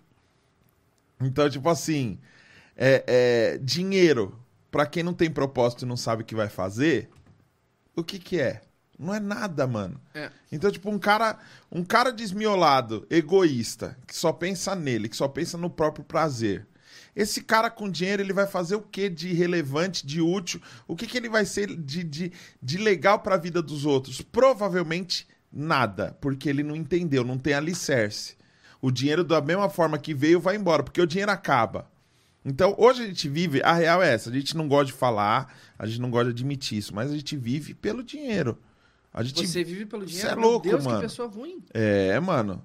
Porque se eu não pagar o meu aluguel, independente do cara da imobiliária gostar do meu trabalho, independente do se o dono é apaixonado por mim, o dono da casa. Se eu não paguei o aluguel, eu vou tomar um pé na bunda e ponto final. Então, a- e- e- esse, esse mundo capitalista é uma loucura, velho, porque a gente tá sempre projetando o que dá pra melhorar e o que dá pra ganhar mais. É sempre ganhar mais. Aí você fala assim: caramba, mano, conheci um cara que o cara falou assim: eu tô com 5 milhões guardados e eu quero investir esses 5 milhões pra transformar esses 5 milhões em 30. Por E- quê? Mas, É, mas mas eu 5 acho que- milhões não é bom, velho? Não, mas 5 milhões é pouco. É que, é que eu acho que vira um jogo, na verdade. Você quer ver os números aumentar só porque, tipo, é, é o seu propósito, tá ligado? Tem gente que fala assim, ah, é, meu sonho de vida é ser rico. Eu falo, mas, mas por que ser rico? Ah, porque é isso, eu quero só ser rico.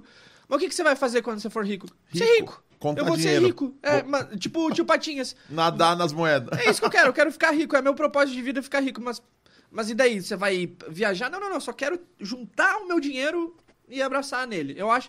E tem gente que, é, que ficou viciado no jogo de ganhar dinheiro, de ver os números aumentando, olhar o extrato do banco e falar: caralho, 10 reais, 100 reais, Mil, mil. 10 mil, É. 100. Vai aumentando e daí a pessoa vai ficando mais feliz. Mas tá eu acho que chega. Depois chega, sabe aonde? Ah, Poder.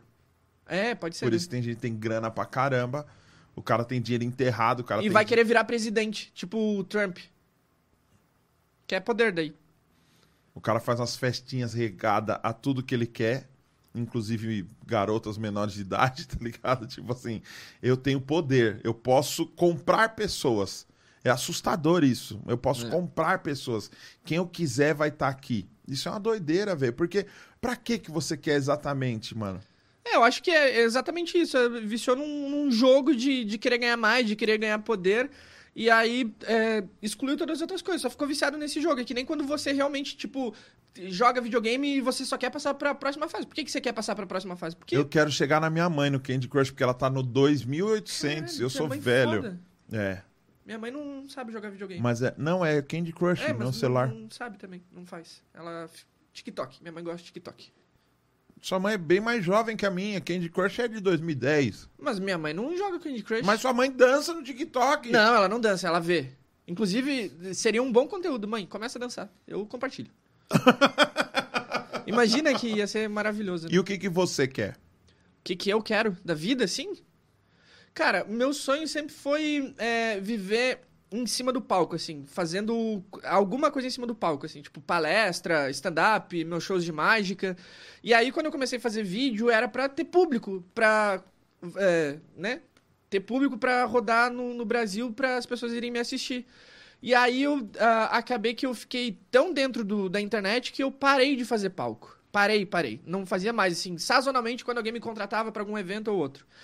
E aí, quando eu decidi mudar pra São Paulo, também foi pra tentar voltar a fazer coisa em palco, assim. Até agora não voltei porque é pandemia, né?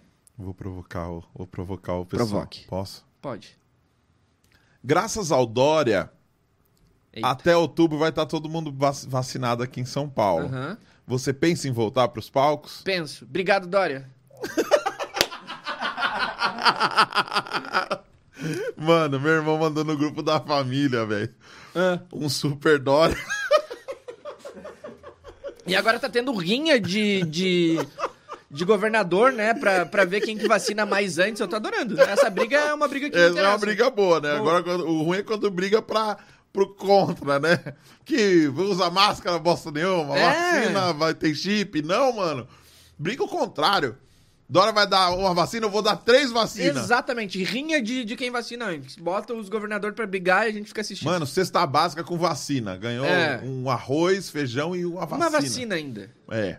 É Bolsa, isso. bolsa é, faculdade lá e uma vacina. Vai, tipo, brigando. Quem dá mais? Acho E bom. essa ilusão, mano, do, da internet e da vida real nos palcos. Você já passou por isso? De ter números muito grandes e na hora de vender ingresso ir três pessoas te assistir? Caralho, nossa.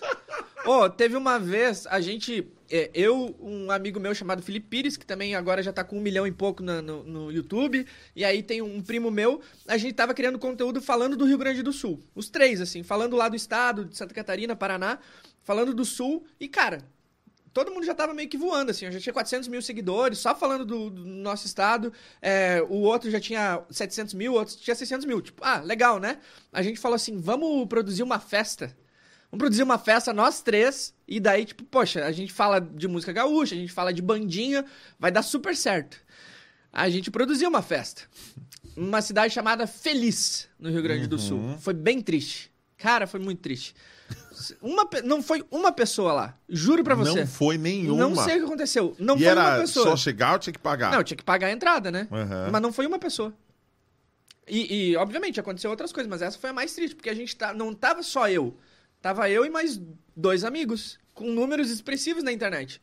E não foi uma pessoa, eu não sei o que aconteceu. Mas faltou estratégia também. Ah, Vocês não deram nenhum VIP, caramba. A pessoa que tava produzindo lá, o cara, o dono do lugar, que ficou de produzir, né? Tipo, a gente só, só ia chegar lá e ia ganhar nosso cachê fechado. Ganhamos nosso cachê, Mas vocês divulgaram pra caramba. A gente divulgou, divulgou, colocou nas nossas páginas lá, que era o lugar onde mais tinha as pessoas. Divulgamos e é, não rolou. Chegamos lá, nem o dono não tava. Ele deve ter ficado com vergonha, ele deve ter entendido o que aconteceu, mas não explicou pra nós. O dono não foi. Tinha lá o não, o segurança. dono foi. Ele deve ter pulado o muro. Eu acho também. Foi lá, o, tinha o segurança, tinha as meninas. Ah, ah, eu, eu tava namorando na época, a minha namorada foi junto, ela cobrou a entrada da minha namorada, tá ligado? Foi a única pessoa que pagou. Foi a única pessoa que pagou, foi Mas minha o namorada. segurança cobrou? É, é, a, a pessoa que tava fazendo lá as comandas e tal, cobrou dela. Eu falei, caralho.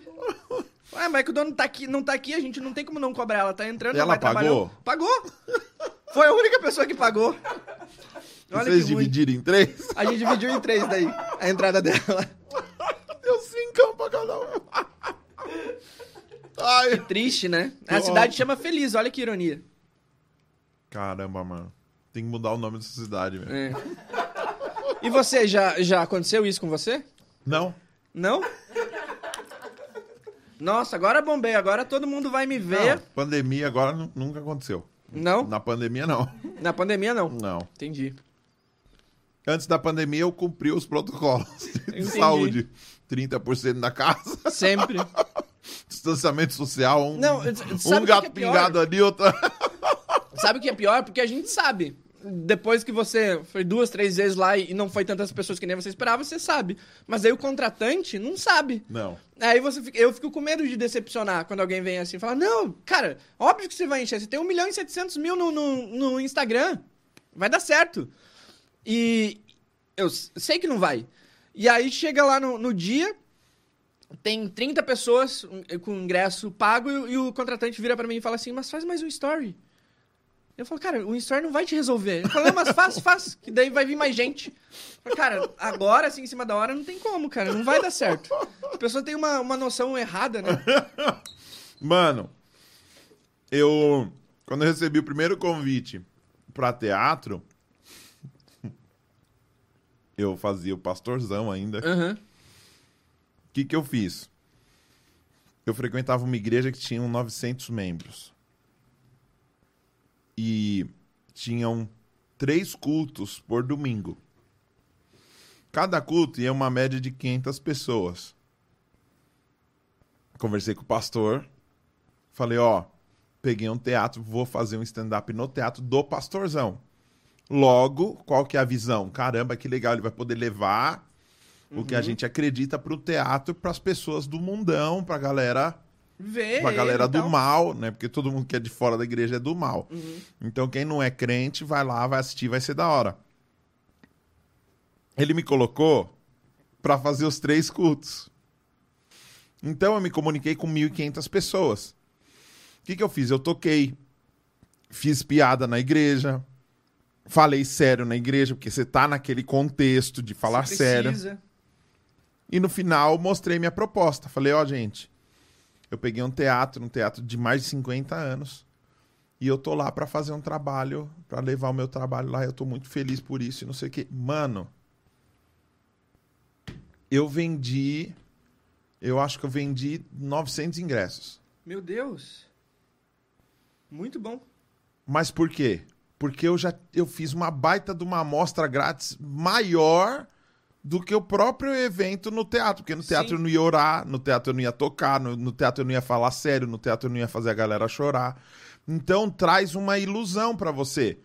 Então você imagina um teatro de 300 lugares, eu já fiz eu fiz três shows seguidos lotados Nossa, maravilhoso. Muito bom. o seu cérebro se engana com isso. Porque você fala, é isso. Já era, agora é só isso. Só que depois não tinha mais. Não tinha mais igrejas pra eu ir, não tinha mais. Eu até poderia ir em algumas igrejas e fui em algumas e vendi ingresso em algumas e tal. Só que teve uma hora que eu não conseguia conciliar o teatro com as igrejas. Então eu dei uma parada de ir nas igrejas. Mano, contar com rede social. É uma ilusão, né? Você é louco, velho. Quando eu parei, 12 pessoas, 19 pessoas, eu, mano do céu, velho, o que, que tá acontecendo? E é louco que a cabeça é tão pilhada que você começa a pensar assim: é, uma pessoa fez uma crítica lá Caramba, você chegou a pensar isso? várias vezes. Falei, é isso, o povo tá me odiando, velho. O pessoal não gosta de mim mais, mano. Perdi, o, o carisma foi embora, porque o carisma já era, mano.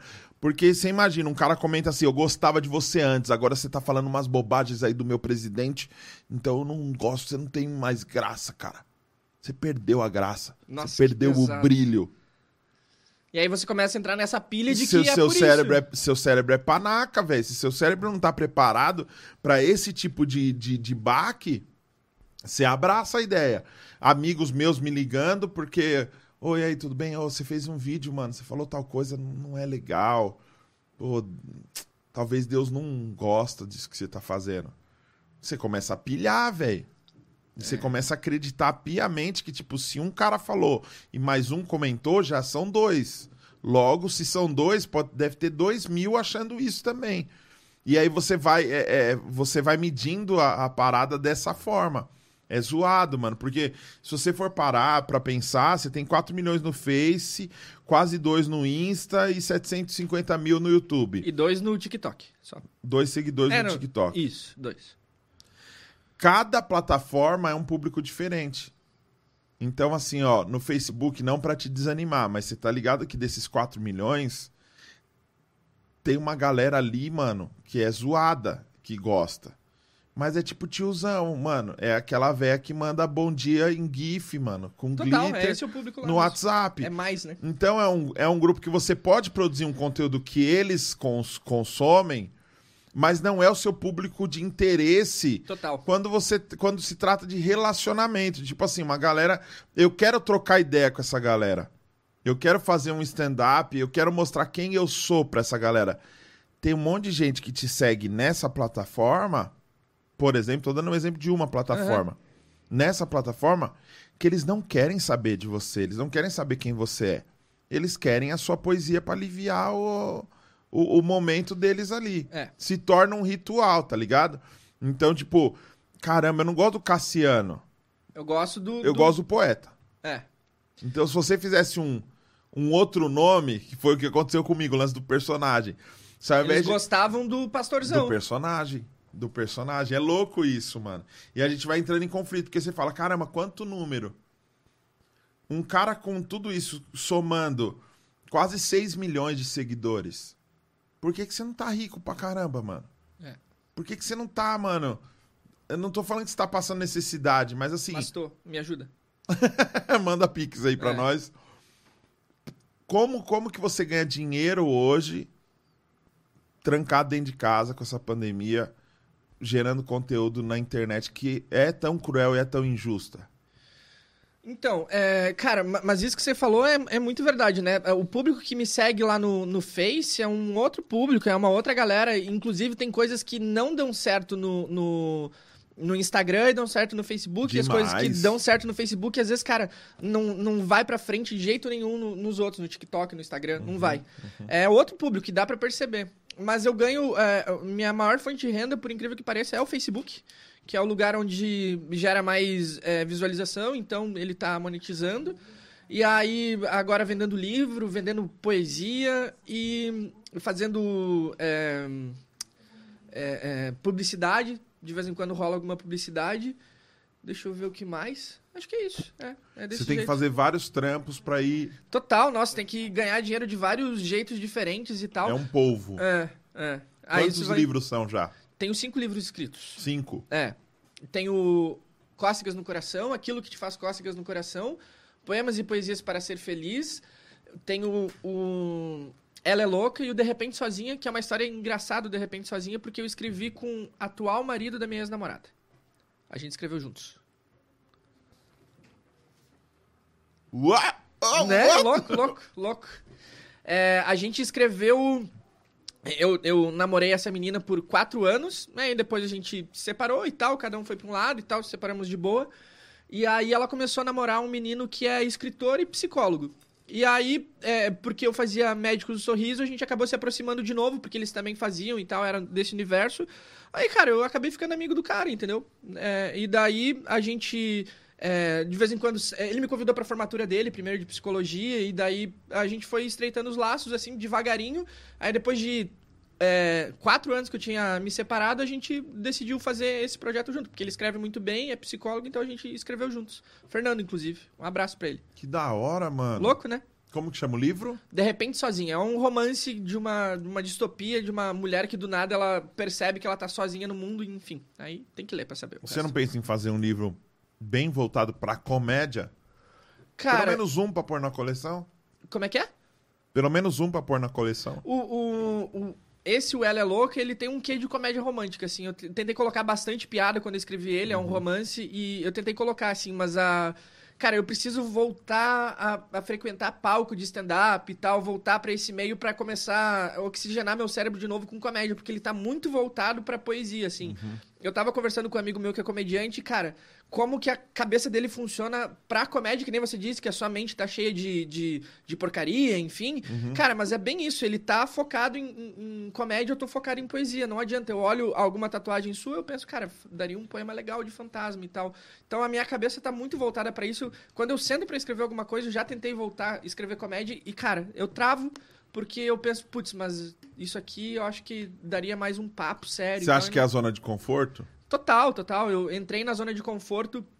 Eu tava fazendo rádio lá em, em Porto Alegre, né? Eu fiquei um ano fazendo rádio, dando conselho sentimental, assim. Tipo, a pessoa ligava lá, eu, eu, eu falava com a, com a galera. E acabei entrando nessa zona de conforto de, de falar só de amor e tudo mais, porque quando eu tentava fazer alguma coisa mais engraçada, não ia tão bem. Aí eu voltava, entendeu? Eu falava, não, não, a galera quer ouvir, ouvir eu falar sério. Aí eu voltava a falar sério e daí eu fui deixando cada vez mais de lado, assim, que é uma coisa que eu gosto muito, comédia. Mas acabou que eu não fiz mais.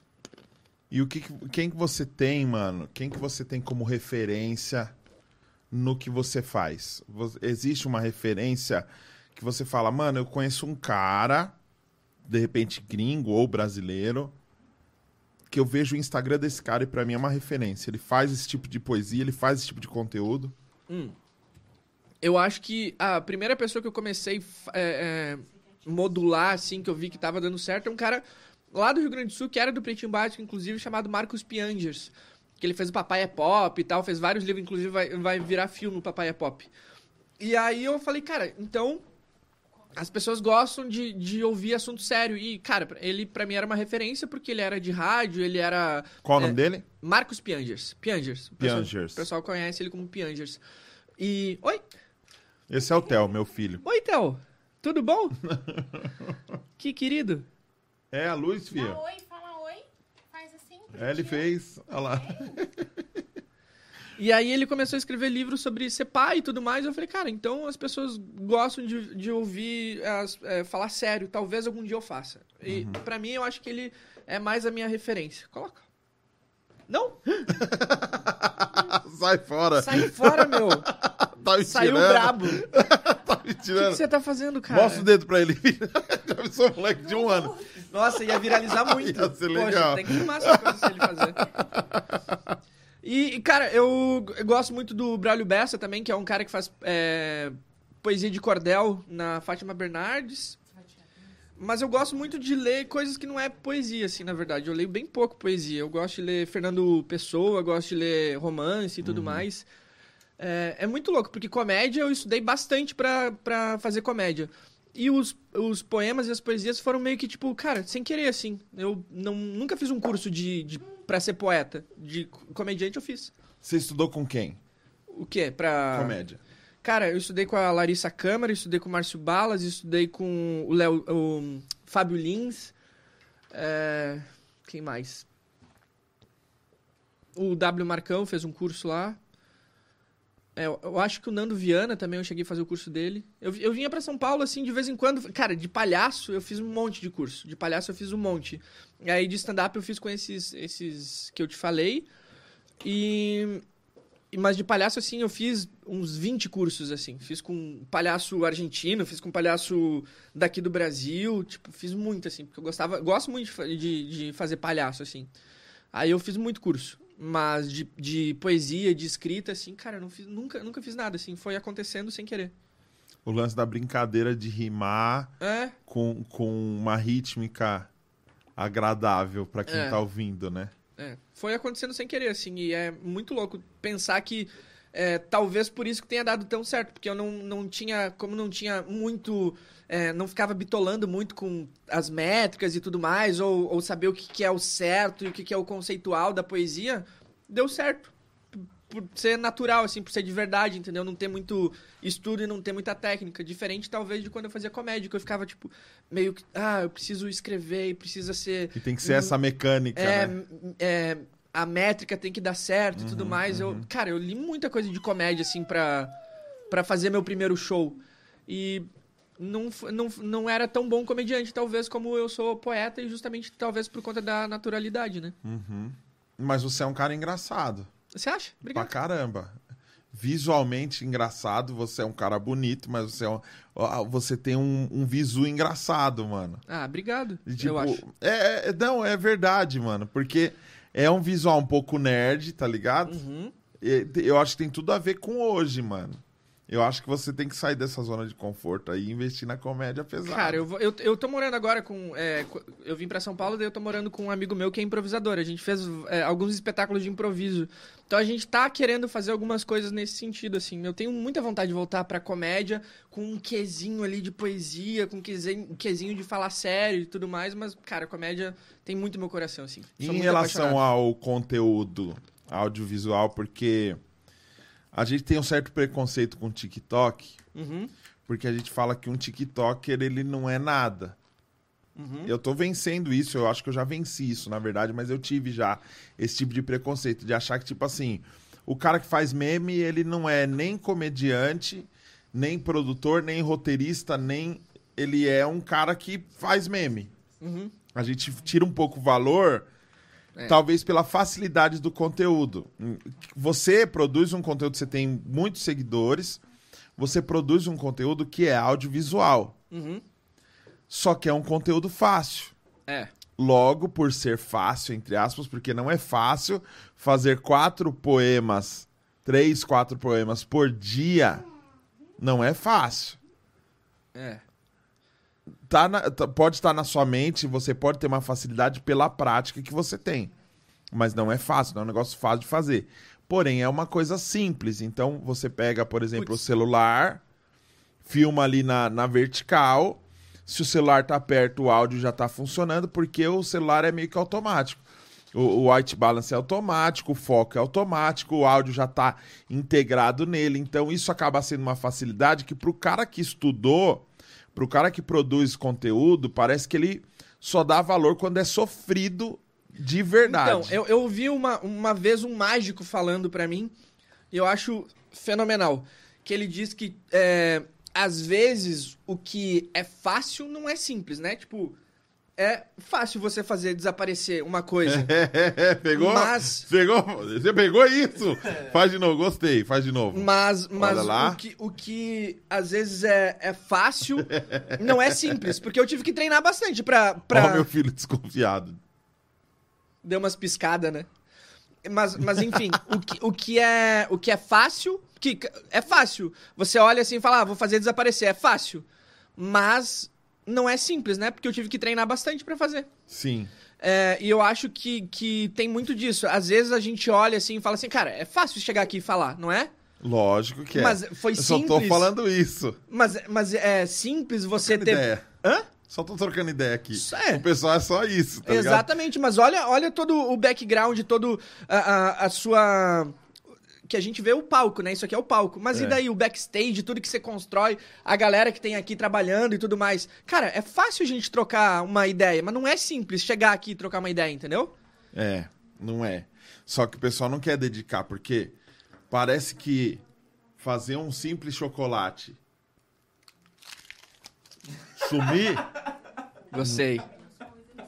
Exige Exige técnica, né? bastante sério. Vários anos de E você tem preparo que saber disfarçar pra ninguém perceber. pra pessoa não perceber Bom, o que, que você fez. mas, mas é, Mas fala aí. do TikTok que você tava falando, eu, eu tinha bastante preconceito também com o TikTok, assim. Eu demorei até bastante pra entrar no TikTok e agora, tipo, meus conteúdos estão todos lá. Eu cheguei a 2 milhões lá no TikTok também. Caramba, mano. É. E, e cara, eu acho que eu- é uma coisa meio de velho nosso, assim, de, de ter esse, esse pé Um atrás. preciosismo. É, tipo, ai, nossa, olha o tipo de conteúdo que se. Mas as pessoas acham que tinham isso quando a, a TV surgiu, falar assim, meu, mas e daí? As pessoas não vão mais imaginar, o rádio é bem melhor. Aí, quando surgiu a internet, todo mundo da TV fala, ah, mas olha os conteúdos que se produz na internet. Não, é, é a mesma coisa que É o cara. O cara que gravou um, um LP É. em 1930 chegar hoje e falar assim: é só conectar ali e gravar? Exatamente. Não, na minha época. É preciosismo da gente que a gente demora pra se adaptar e daí a gente percebe que a idade tá chegando quando a gente fala assim, putz, mas isso daí. Por que, que eu tô encanando com isso? É, é. Por que, que eu tô encanando com isso? Agora sim, você pensa em evoluir esteticamente, visualmente, melhorar o áudio? Você pensa, você faz esse tipo de melhora? Faço, faço. Eu comprei um, um microfone agora de, sei lá, 1.200 e daí eu tenho uma camerazinha que, que é uma, uma Canon. E aí, tipo, cara, eu vou, vou melhorando assim, mas eu também penso muito na, na, na, na praticidade de gravar, né? Pra mim é muito mais prático gravar com a câmera e com o microfone do que com o celular, por exemplo. Porque, Por quê? Porque na hora de editar, eu acho que eu, é, é, ao invés de passar, meu, é um iPhone, aí meu computador é um, é um, é um Windows, Windows. e daí, tipo, isso já... Já é, prefiro tirar o, o cartão de memória e colocar direto no computador e, e daí eu consigo editar melhor. E... Então, pra mim, é, é mais fácil até e fica hum, esteticamente mais bonito, mas é, Mas tem os prós e os contras. tem. Porque querendo ou não, você gravar do celular, você grava onde você quiser. Você pode editar no Uber, no celular mesmo. Exatamente. E não tem esse lance do putz, tem a câmera, tem o áudio separado. Mas... É, mas daí, cara, fica. Eu, eu, eu, de vez em quando, quando eu preciso e eu tenho uma ideia que vai demorar demais eu chegar em casa, cara, eu gravo.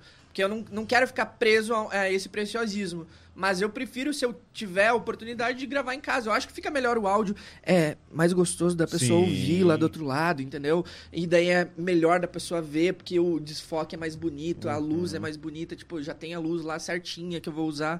Então eu prefiro gravar em casa, mas também, cara, não. Eu, eu larguei disso de ficar me prendendo à estética. Porque é aquele negócio, né? Melhor é feito do que perfeito. Então, se eu tenho uma ideia boa, eu sei que o conteúdo é mais importante do que a estética. Isso é muito coaching. É muito coaching. né? Melhor feito do que. É melhor feito do que perfeito. Arrasta pra cima. Arrasta pra cima compra meu curso de coisas mal feitas, mas feitas. Verdade. Caramba, mas você pensa. é, você já tá produzindo um- é, umas tentativas, entre aspas. Você fez umas tentativas de daily vlog. Fiz. Você fiz. não fez com frequência, assim, né? É porque, cara, eu olho assim e falo, cara, ninguém viu isso aqui. Eu não vou continuar fazendo. Aí eu, eu, cara, meu canal eu deixei morrer muito, assim. Talvez em algum momento eu volte com algum outro projeto, assim, mas não tenho vontade de produzir pra quase ninguém ver, assim, tá ligado? Eu, e daí eu coloquei lá uns vídeos e falei, cara, ninguém tá vendo. Eu vou é, produzir pro Facebook, tem bastante gente vendo, pro, pro Instagram, pro TikTok. pro- Cara, eu tô no Kawaii, inclusive, é, baixem Kawaii com o meu código que eu ganho uns dinheiro lá. É, e aí eu tô produzindo pra, pra esses canais que tem gente vendo e, e acertei o jeito de produzir pra esse lugar. YouTube, cara, eu não sei o que acontece, eu não acerto o jeito de produzir pro YouTube, assim, eu já tentei várias coisas diferentes, não acerto. Meu, meu jeito de pensar talvez seja pra essas redes sociais de compartilhamento, entendeu? Que a pessoa olha e compartilha e daí vai pros amigos dela. Eu entendi como, como fazer conteúdo pra essas redes sociais e pro YouTube ainda não, não peguei a manha, assim, de fazer. Você não acha que talvez é um, um entendimento da, da linkagem, da linkagem Hum. entre uma plataforma e outra? Você Pode acha ser. que talvez você, você não conseguiria fazer alguma, de alguma forma uma divulgação que fizesse o pessoal sair do Facebook e entrar no YouTube, por exemplo? É muito difícil isso acontecer, Só né? sabe que é pessoas- louco? Ah, O que, que está acontecendo? Eu descobri. o quê? Você está preparado? Tô preparado. Tô sempre preparado. Instagram e Facebook se conversam. Sim, porque são da mesma empresa, afinal de contas. YouTube ficou de fora. É. Então, quando eu comecei em 2013, eu colocava o link no Face. A gente já fazia a thumb do vídeo com uma marcazinha de vídeo, assim, ó. A gente colocava aquele efeito de vídeo pro pessoal ver que não era foto no Facebook, porque aparecia a miniatura ali. eu- às vezes o pessoal Aí achava o pessoal clicava e ia que direto. caía assim. no YouTube. Desculpa, eu quis arrotar. Os meus vídeos que viralizaram naquela época, mano, 20% saía do Facebook e ia pro YouTube. Hoje, se você posta um link do YouTube no Ele Facebook, te queima ele, até... mano, ele te cala a sua boca de um jeito, é igual arraste pra cima do, do Instagram. Eu comecei com uma parada de usar muito arraste pra cima e jogando pro YouTube, mano. Eu acabei com o meu Insta, velho. Exatamente. Cara, mas se você coloca no, no Face, não é só que ele não, ele não te entrega o, o, o link do YouTube. Ele acaba com você na próxima publicação. É. Ele acaba com o seu engajamento na próxima publicação. Então, você coloca um vídeo que é nativo lá do Face, depois de você ter colocado um link do YouTube, ele fala: "Haha, Você não queria divulgar Agora o você YouTube? quer? Vai lá com aquela vagabunda. agora. É. Aquela puta.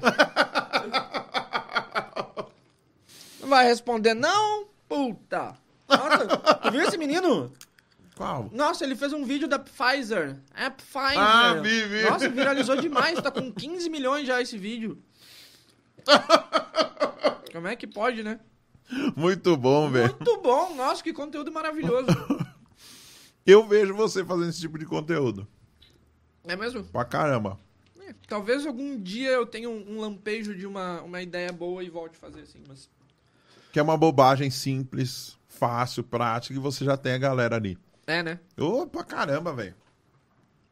Eu tenho vontade, assim, só que, cara, minha cabeça não, não tá mais pensando nesse lado, assim. Uhum. É, Até porque toda vez que eu tento fazer uma coisa um pouco mais descontraída, eu caio, assim, tá ligado? A Você acha que o Facebook monetiza melhor que o YouTube? gosta. É, pra mim sim, né? O meu YouTube morreu. Uhum. Então, pra mim, é o que tá salvando, assim, a minha vida faz um tempo já. Fiz um vídeo da Carol com K que deu, tipo, 20 milhões lá no, no Facebook. Aí, cara, salvou meu mês, assim, tipo, Uhum. um vídeo, tá ligado? Então, o Facebook pra mim tá dando muito certo. O meu Facebook tá monetizado. Ah. Você que tá no Face aí, muito obrigado. Inclusive, eu vou fazer uns cortes aqui e vou colocar lá no meu Face, Por favor, né? Bom, me marca. pode deixar. Vou te mostrar aqui, ó. Marca o Marcelo também. Vou marcar, vou marcar. Ele tá dando boas risadas, daí parece que eu sou bem engraçado, eu gostei dele. Ei, Marcelo Lima. Ê. Eu vou fazer um arroba pra você, Marcelo, pra você do nada colocar. Tum. Vou colocar assim uma tesourinha, é o cara do corte. Eu recebi um e-mail, eu tô abrindo o meu e-mail No Do- meio da conversa. no meio da conversa pra te mostrar, porque eu quero te mostrar quanto que eu ganhei. É, eu Aqueles gosto de falar. É remitance, né? Yes. Tá ligado. Aqui, ó. Mas você Vem tem em vários. dólar. Vem em dólar. Você tem vários vídeos viralizados, né, no Face. Porque eu já vi conteúdo seu lá no Face, eh, tipo, com bastante visualização. Aqui, ó. Tem ou não tem? Tem, Tem, ó. né? Eu lembro. Dear Daniel Araújo Mendes Neto, attach yourself account document in relation Olha, eu to gostei. Facebook Não, eu gostei do activity. seu sotaque britânico. É, eu gosto mais assim Uhum. mesmo. Inclusive, se você quiser aprender inglês de uma forma legal, de uma forma diferenciada, Fast Idiomas. 50% de desconto. São mais de 50 mil alunos. O link está aqui na descrição. Arrasta pra cima. Thank you so much. Muito bom. 29 dólares e 50 centavos. Meu Deus, mas já dá um, um iFood. Mas no YouTube você tá, tá monetizando bem? Como é que tá? Hum. Tá indo bem. 300 dólares Uau! a cada três meses.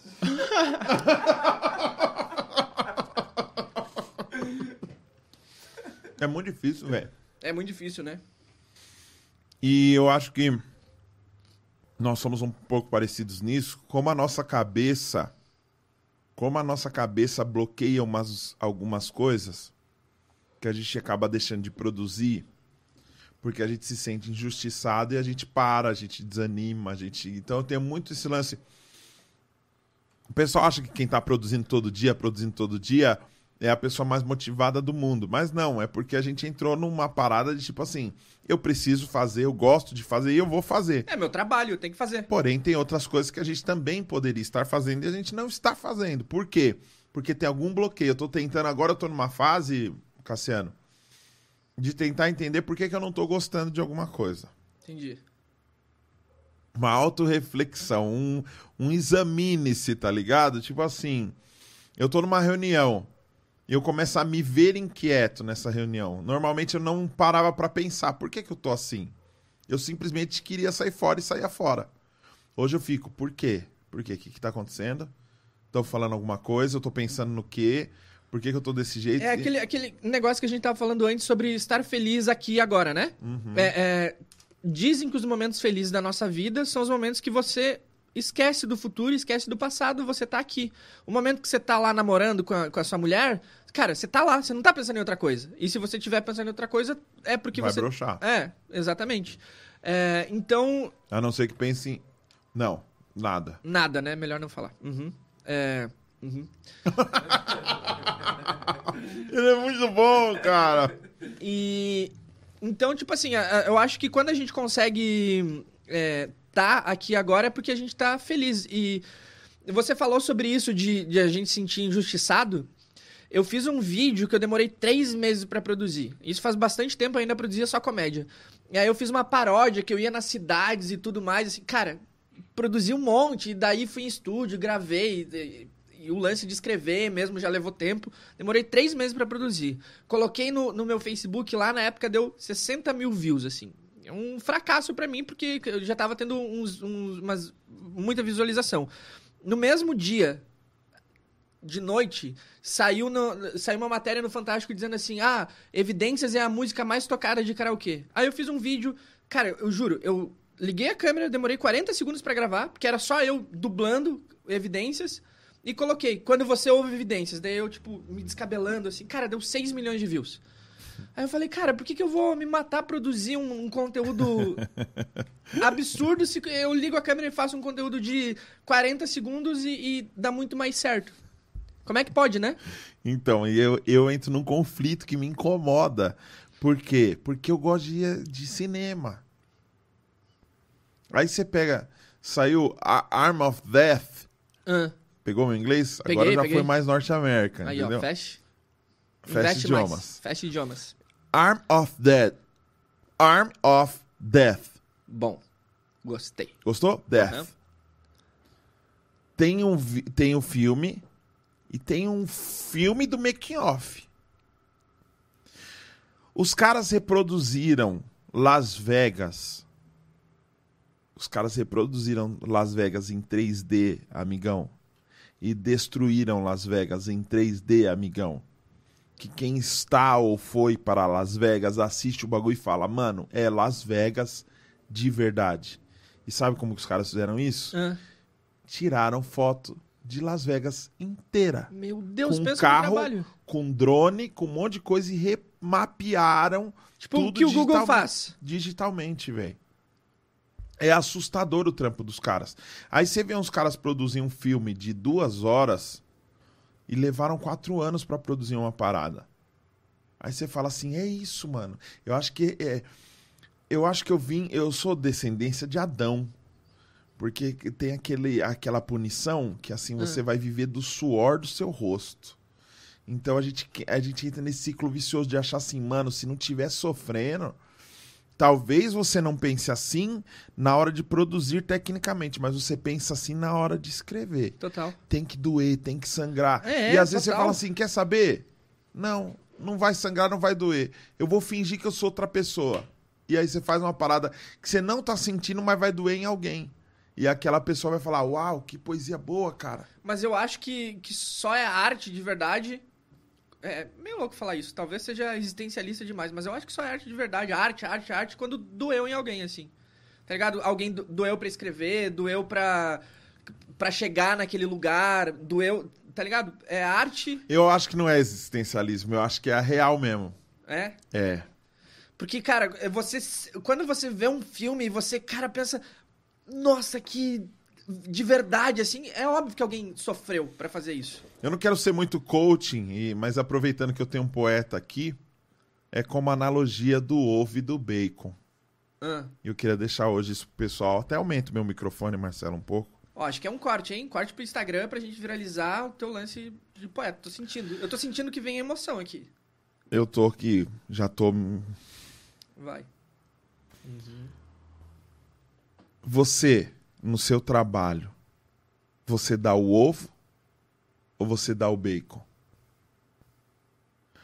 O ovo, a galinha dá o ovo. Dói.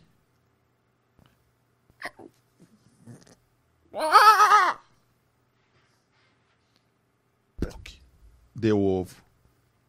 Essa galinha pode dar ovo o ano inteiro, se for uma galinha chocadeira. É. E o bacon? Bacon. Bacon não.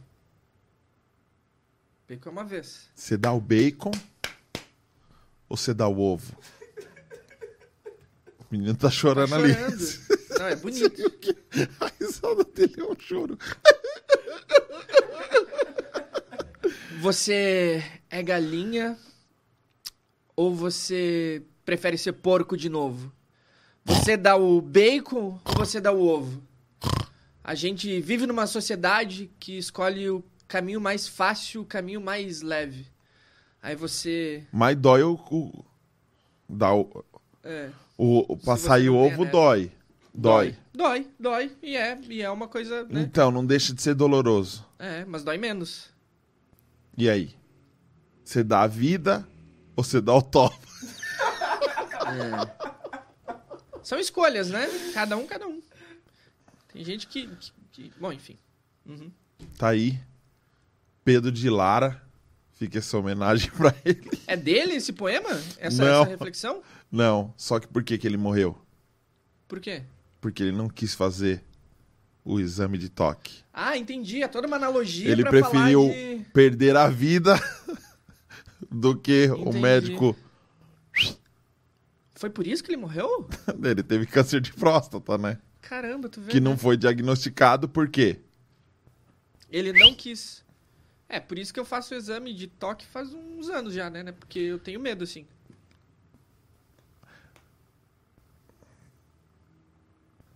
Não, tranquilo. É, É, Cassiano, enfim, é. Uhum. É isso, então. Acho que. Ó, a gente podia fabricar um corte, assim. Um negócio pra viralizar muito. O quê? É. Nossa, eu gosto. Seguir conselhos de um influencer real. Vamos lá, vamos lá. Então, é, você sabe a verdade por trás do namoro da Virgínia e do Zé Felipe? Dinheiro. Não, não, é, é porque é, quando é que na verdade eles começaram a namorar por conta de mim, né? Não. É, é verdade. O Zé Felipe é do Rio Grande do Sul? Não, não. Não, ele não é. Mas olha só que história engraçada, né? Vamos. A Virgínia na- namorava outro menino que fazia YouTube. Eu faço YouTube também. Hum. Então a gente meio que é do mesmo grupo, né? E aí tinha um dia, é, numa festa, eu fazia a, a festa do Pinhão em Lages, no Rio Grande do Sul. Leonardo, pai do Zé Felipe, foi tocar lá. Eu tava entrevistando o Leonardo. Aí a gente conversando, não sei o que, faço YouTube e tal. Leonardo tava lá, né? Bebendo cachaça e tal, a gente conversando. E aí ele falou assim: Ah, meu filho e tal também. Poxa, ele gosta muito de uma menina que faz YouTube. Falei, ah, quem que é? Provavelmente eu conheço. Aí ele falou, ah, Virgínia. Olha só que louco. Aí eu falei assim, não, deixa eu fazer o, o, o, o meio de campo. E aí eu coloquei os dois pra conversar no Instagram. Foi por minha culpa, assim. Eu mandei um poema pra um, mandei um poema pro outro. Aí, ó, novo capítulo. É mentira, mas vai dar um bom corte. Vocês não acham? É mentira? Óbvio.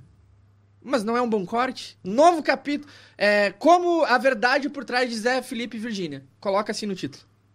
Bom corte. Caramba, mano. Ô, você mente bem demais, mano. obrigado. O obrigado. cara é mágico, comediante, poeta e mentiroso. É, Então você não é nada. nada. Eu minto muito bem. De novo, mano. A Vivo tá me ligando todo dia. Sério. Eles estão com uma mania feia, velho. De cobrar as pessoas, né? Só porque você não deve. pagar e eles te ligam. Sabe que teve uma época que eu fiquei devendo de propósito pra mulher da Vivo me ligar e falar assim: você tem algum plano? Eu falava, queria sair com você. Tava muito triste, sozinho. boa essa. É muito boa, cara. Gostou? Pra caramba, velho. E eu sou muito seu fã agora, velho. Pô, obrigado. Eu, eu já era seu fã. Foi muito bom antes. trocar ideia com você, cara. Foi da hora, né? Eu gostei Aceitou meu convite antes de voltar pra Chapecó. Você vai pra Chapecó muito. mesmo? Não, vou pra Caxias do Sul. Ah, vai pra Caxias do Sul. Ó, e se o avião cair, esse, esse negócio vai viralizar. Então, pode ser que.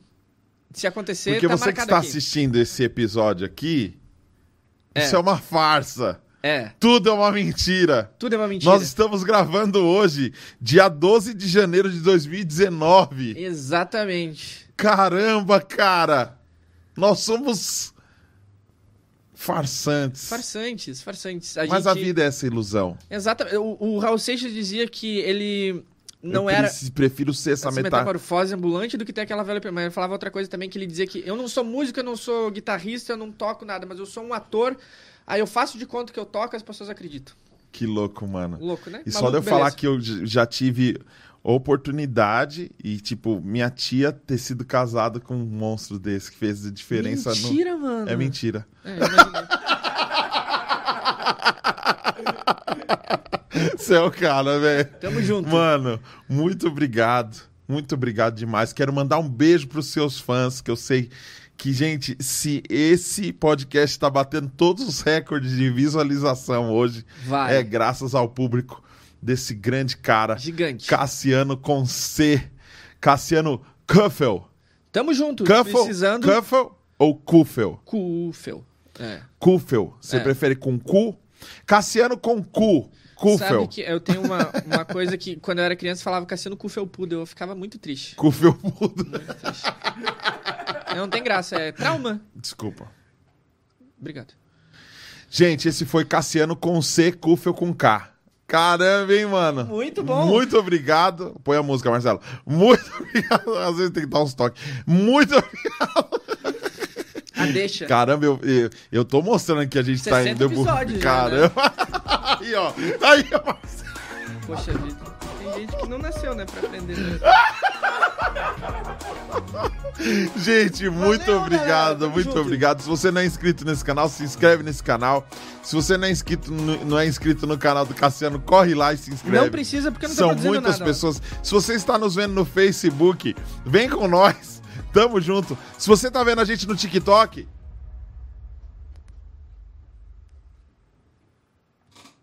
muito obrigado e até amanhã, se Deus quiser. Valeu. Siga aí, ó, Cassiano com C. Tamo junto, mano. É Obrigado nóis, pelo mano. convite. Tchau. Ai, que legal. Queria muito fazer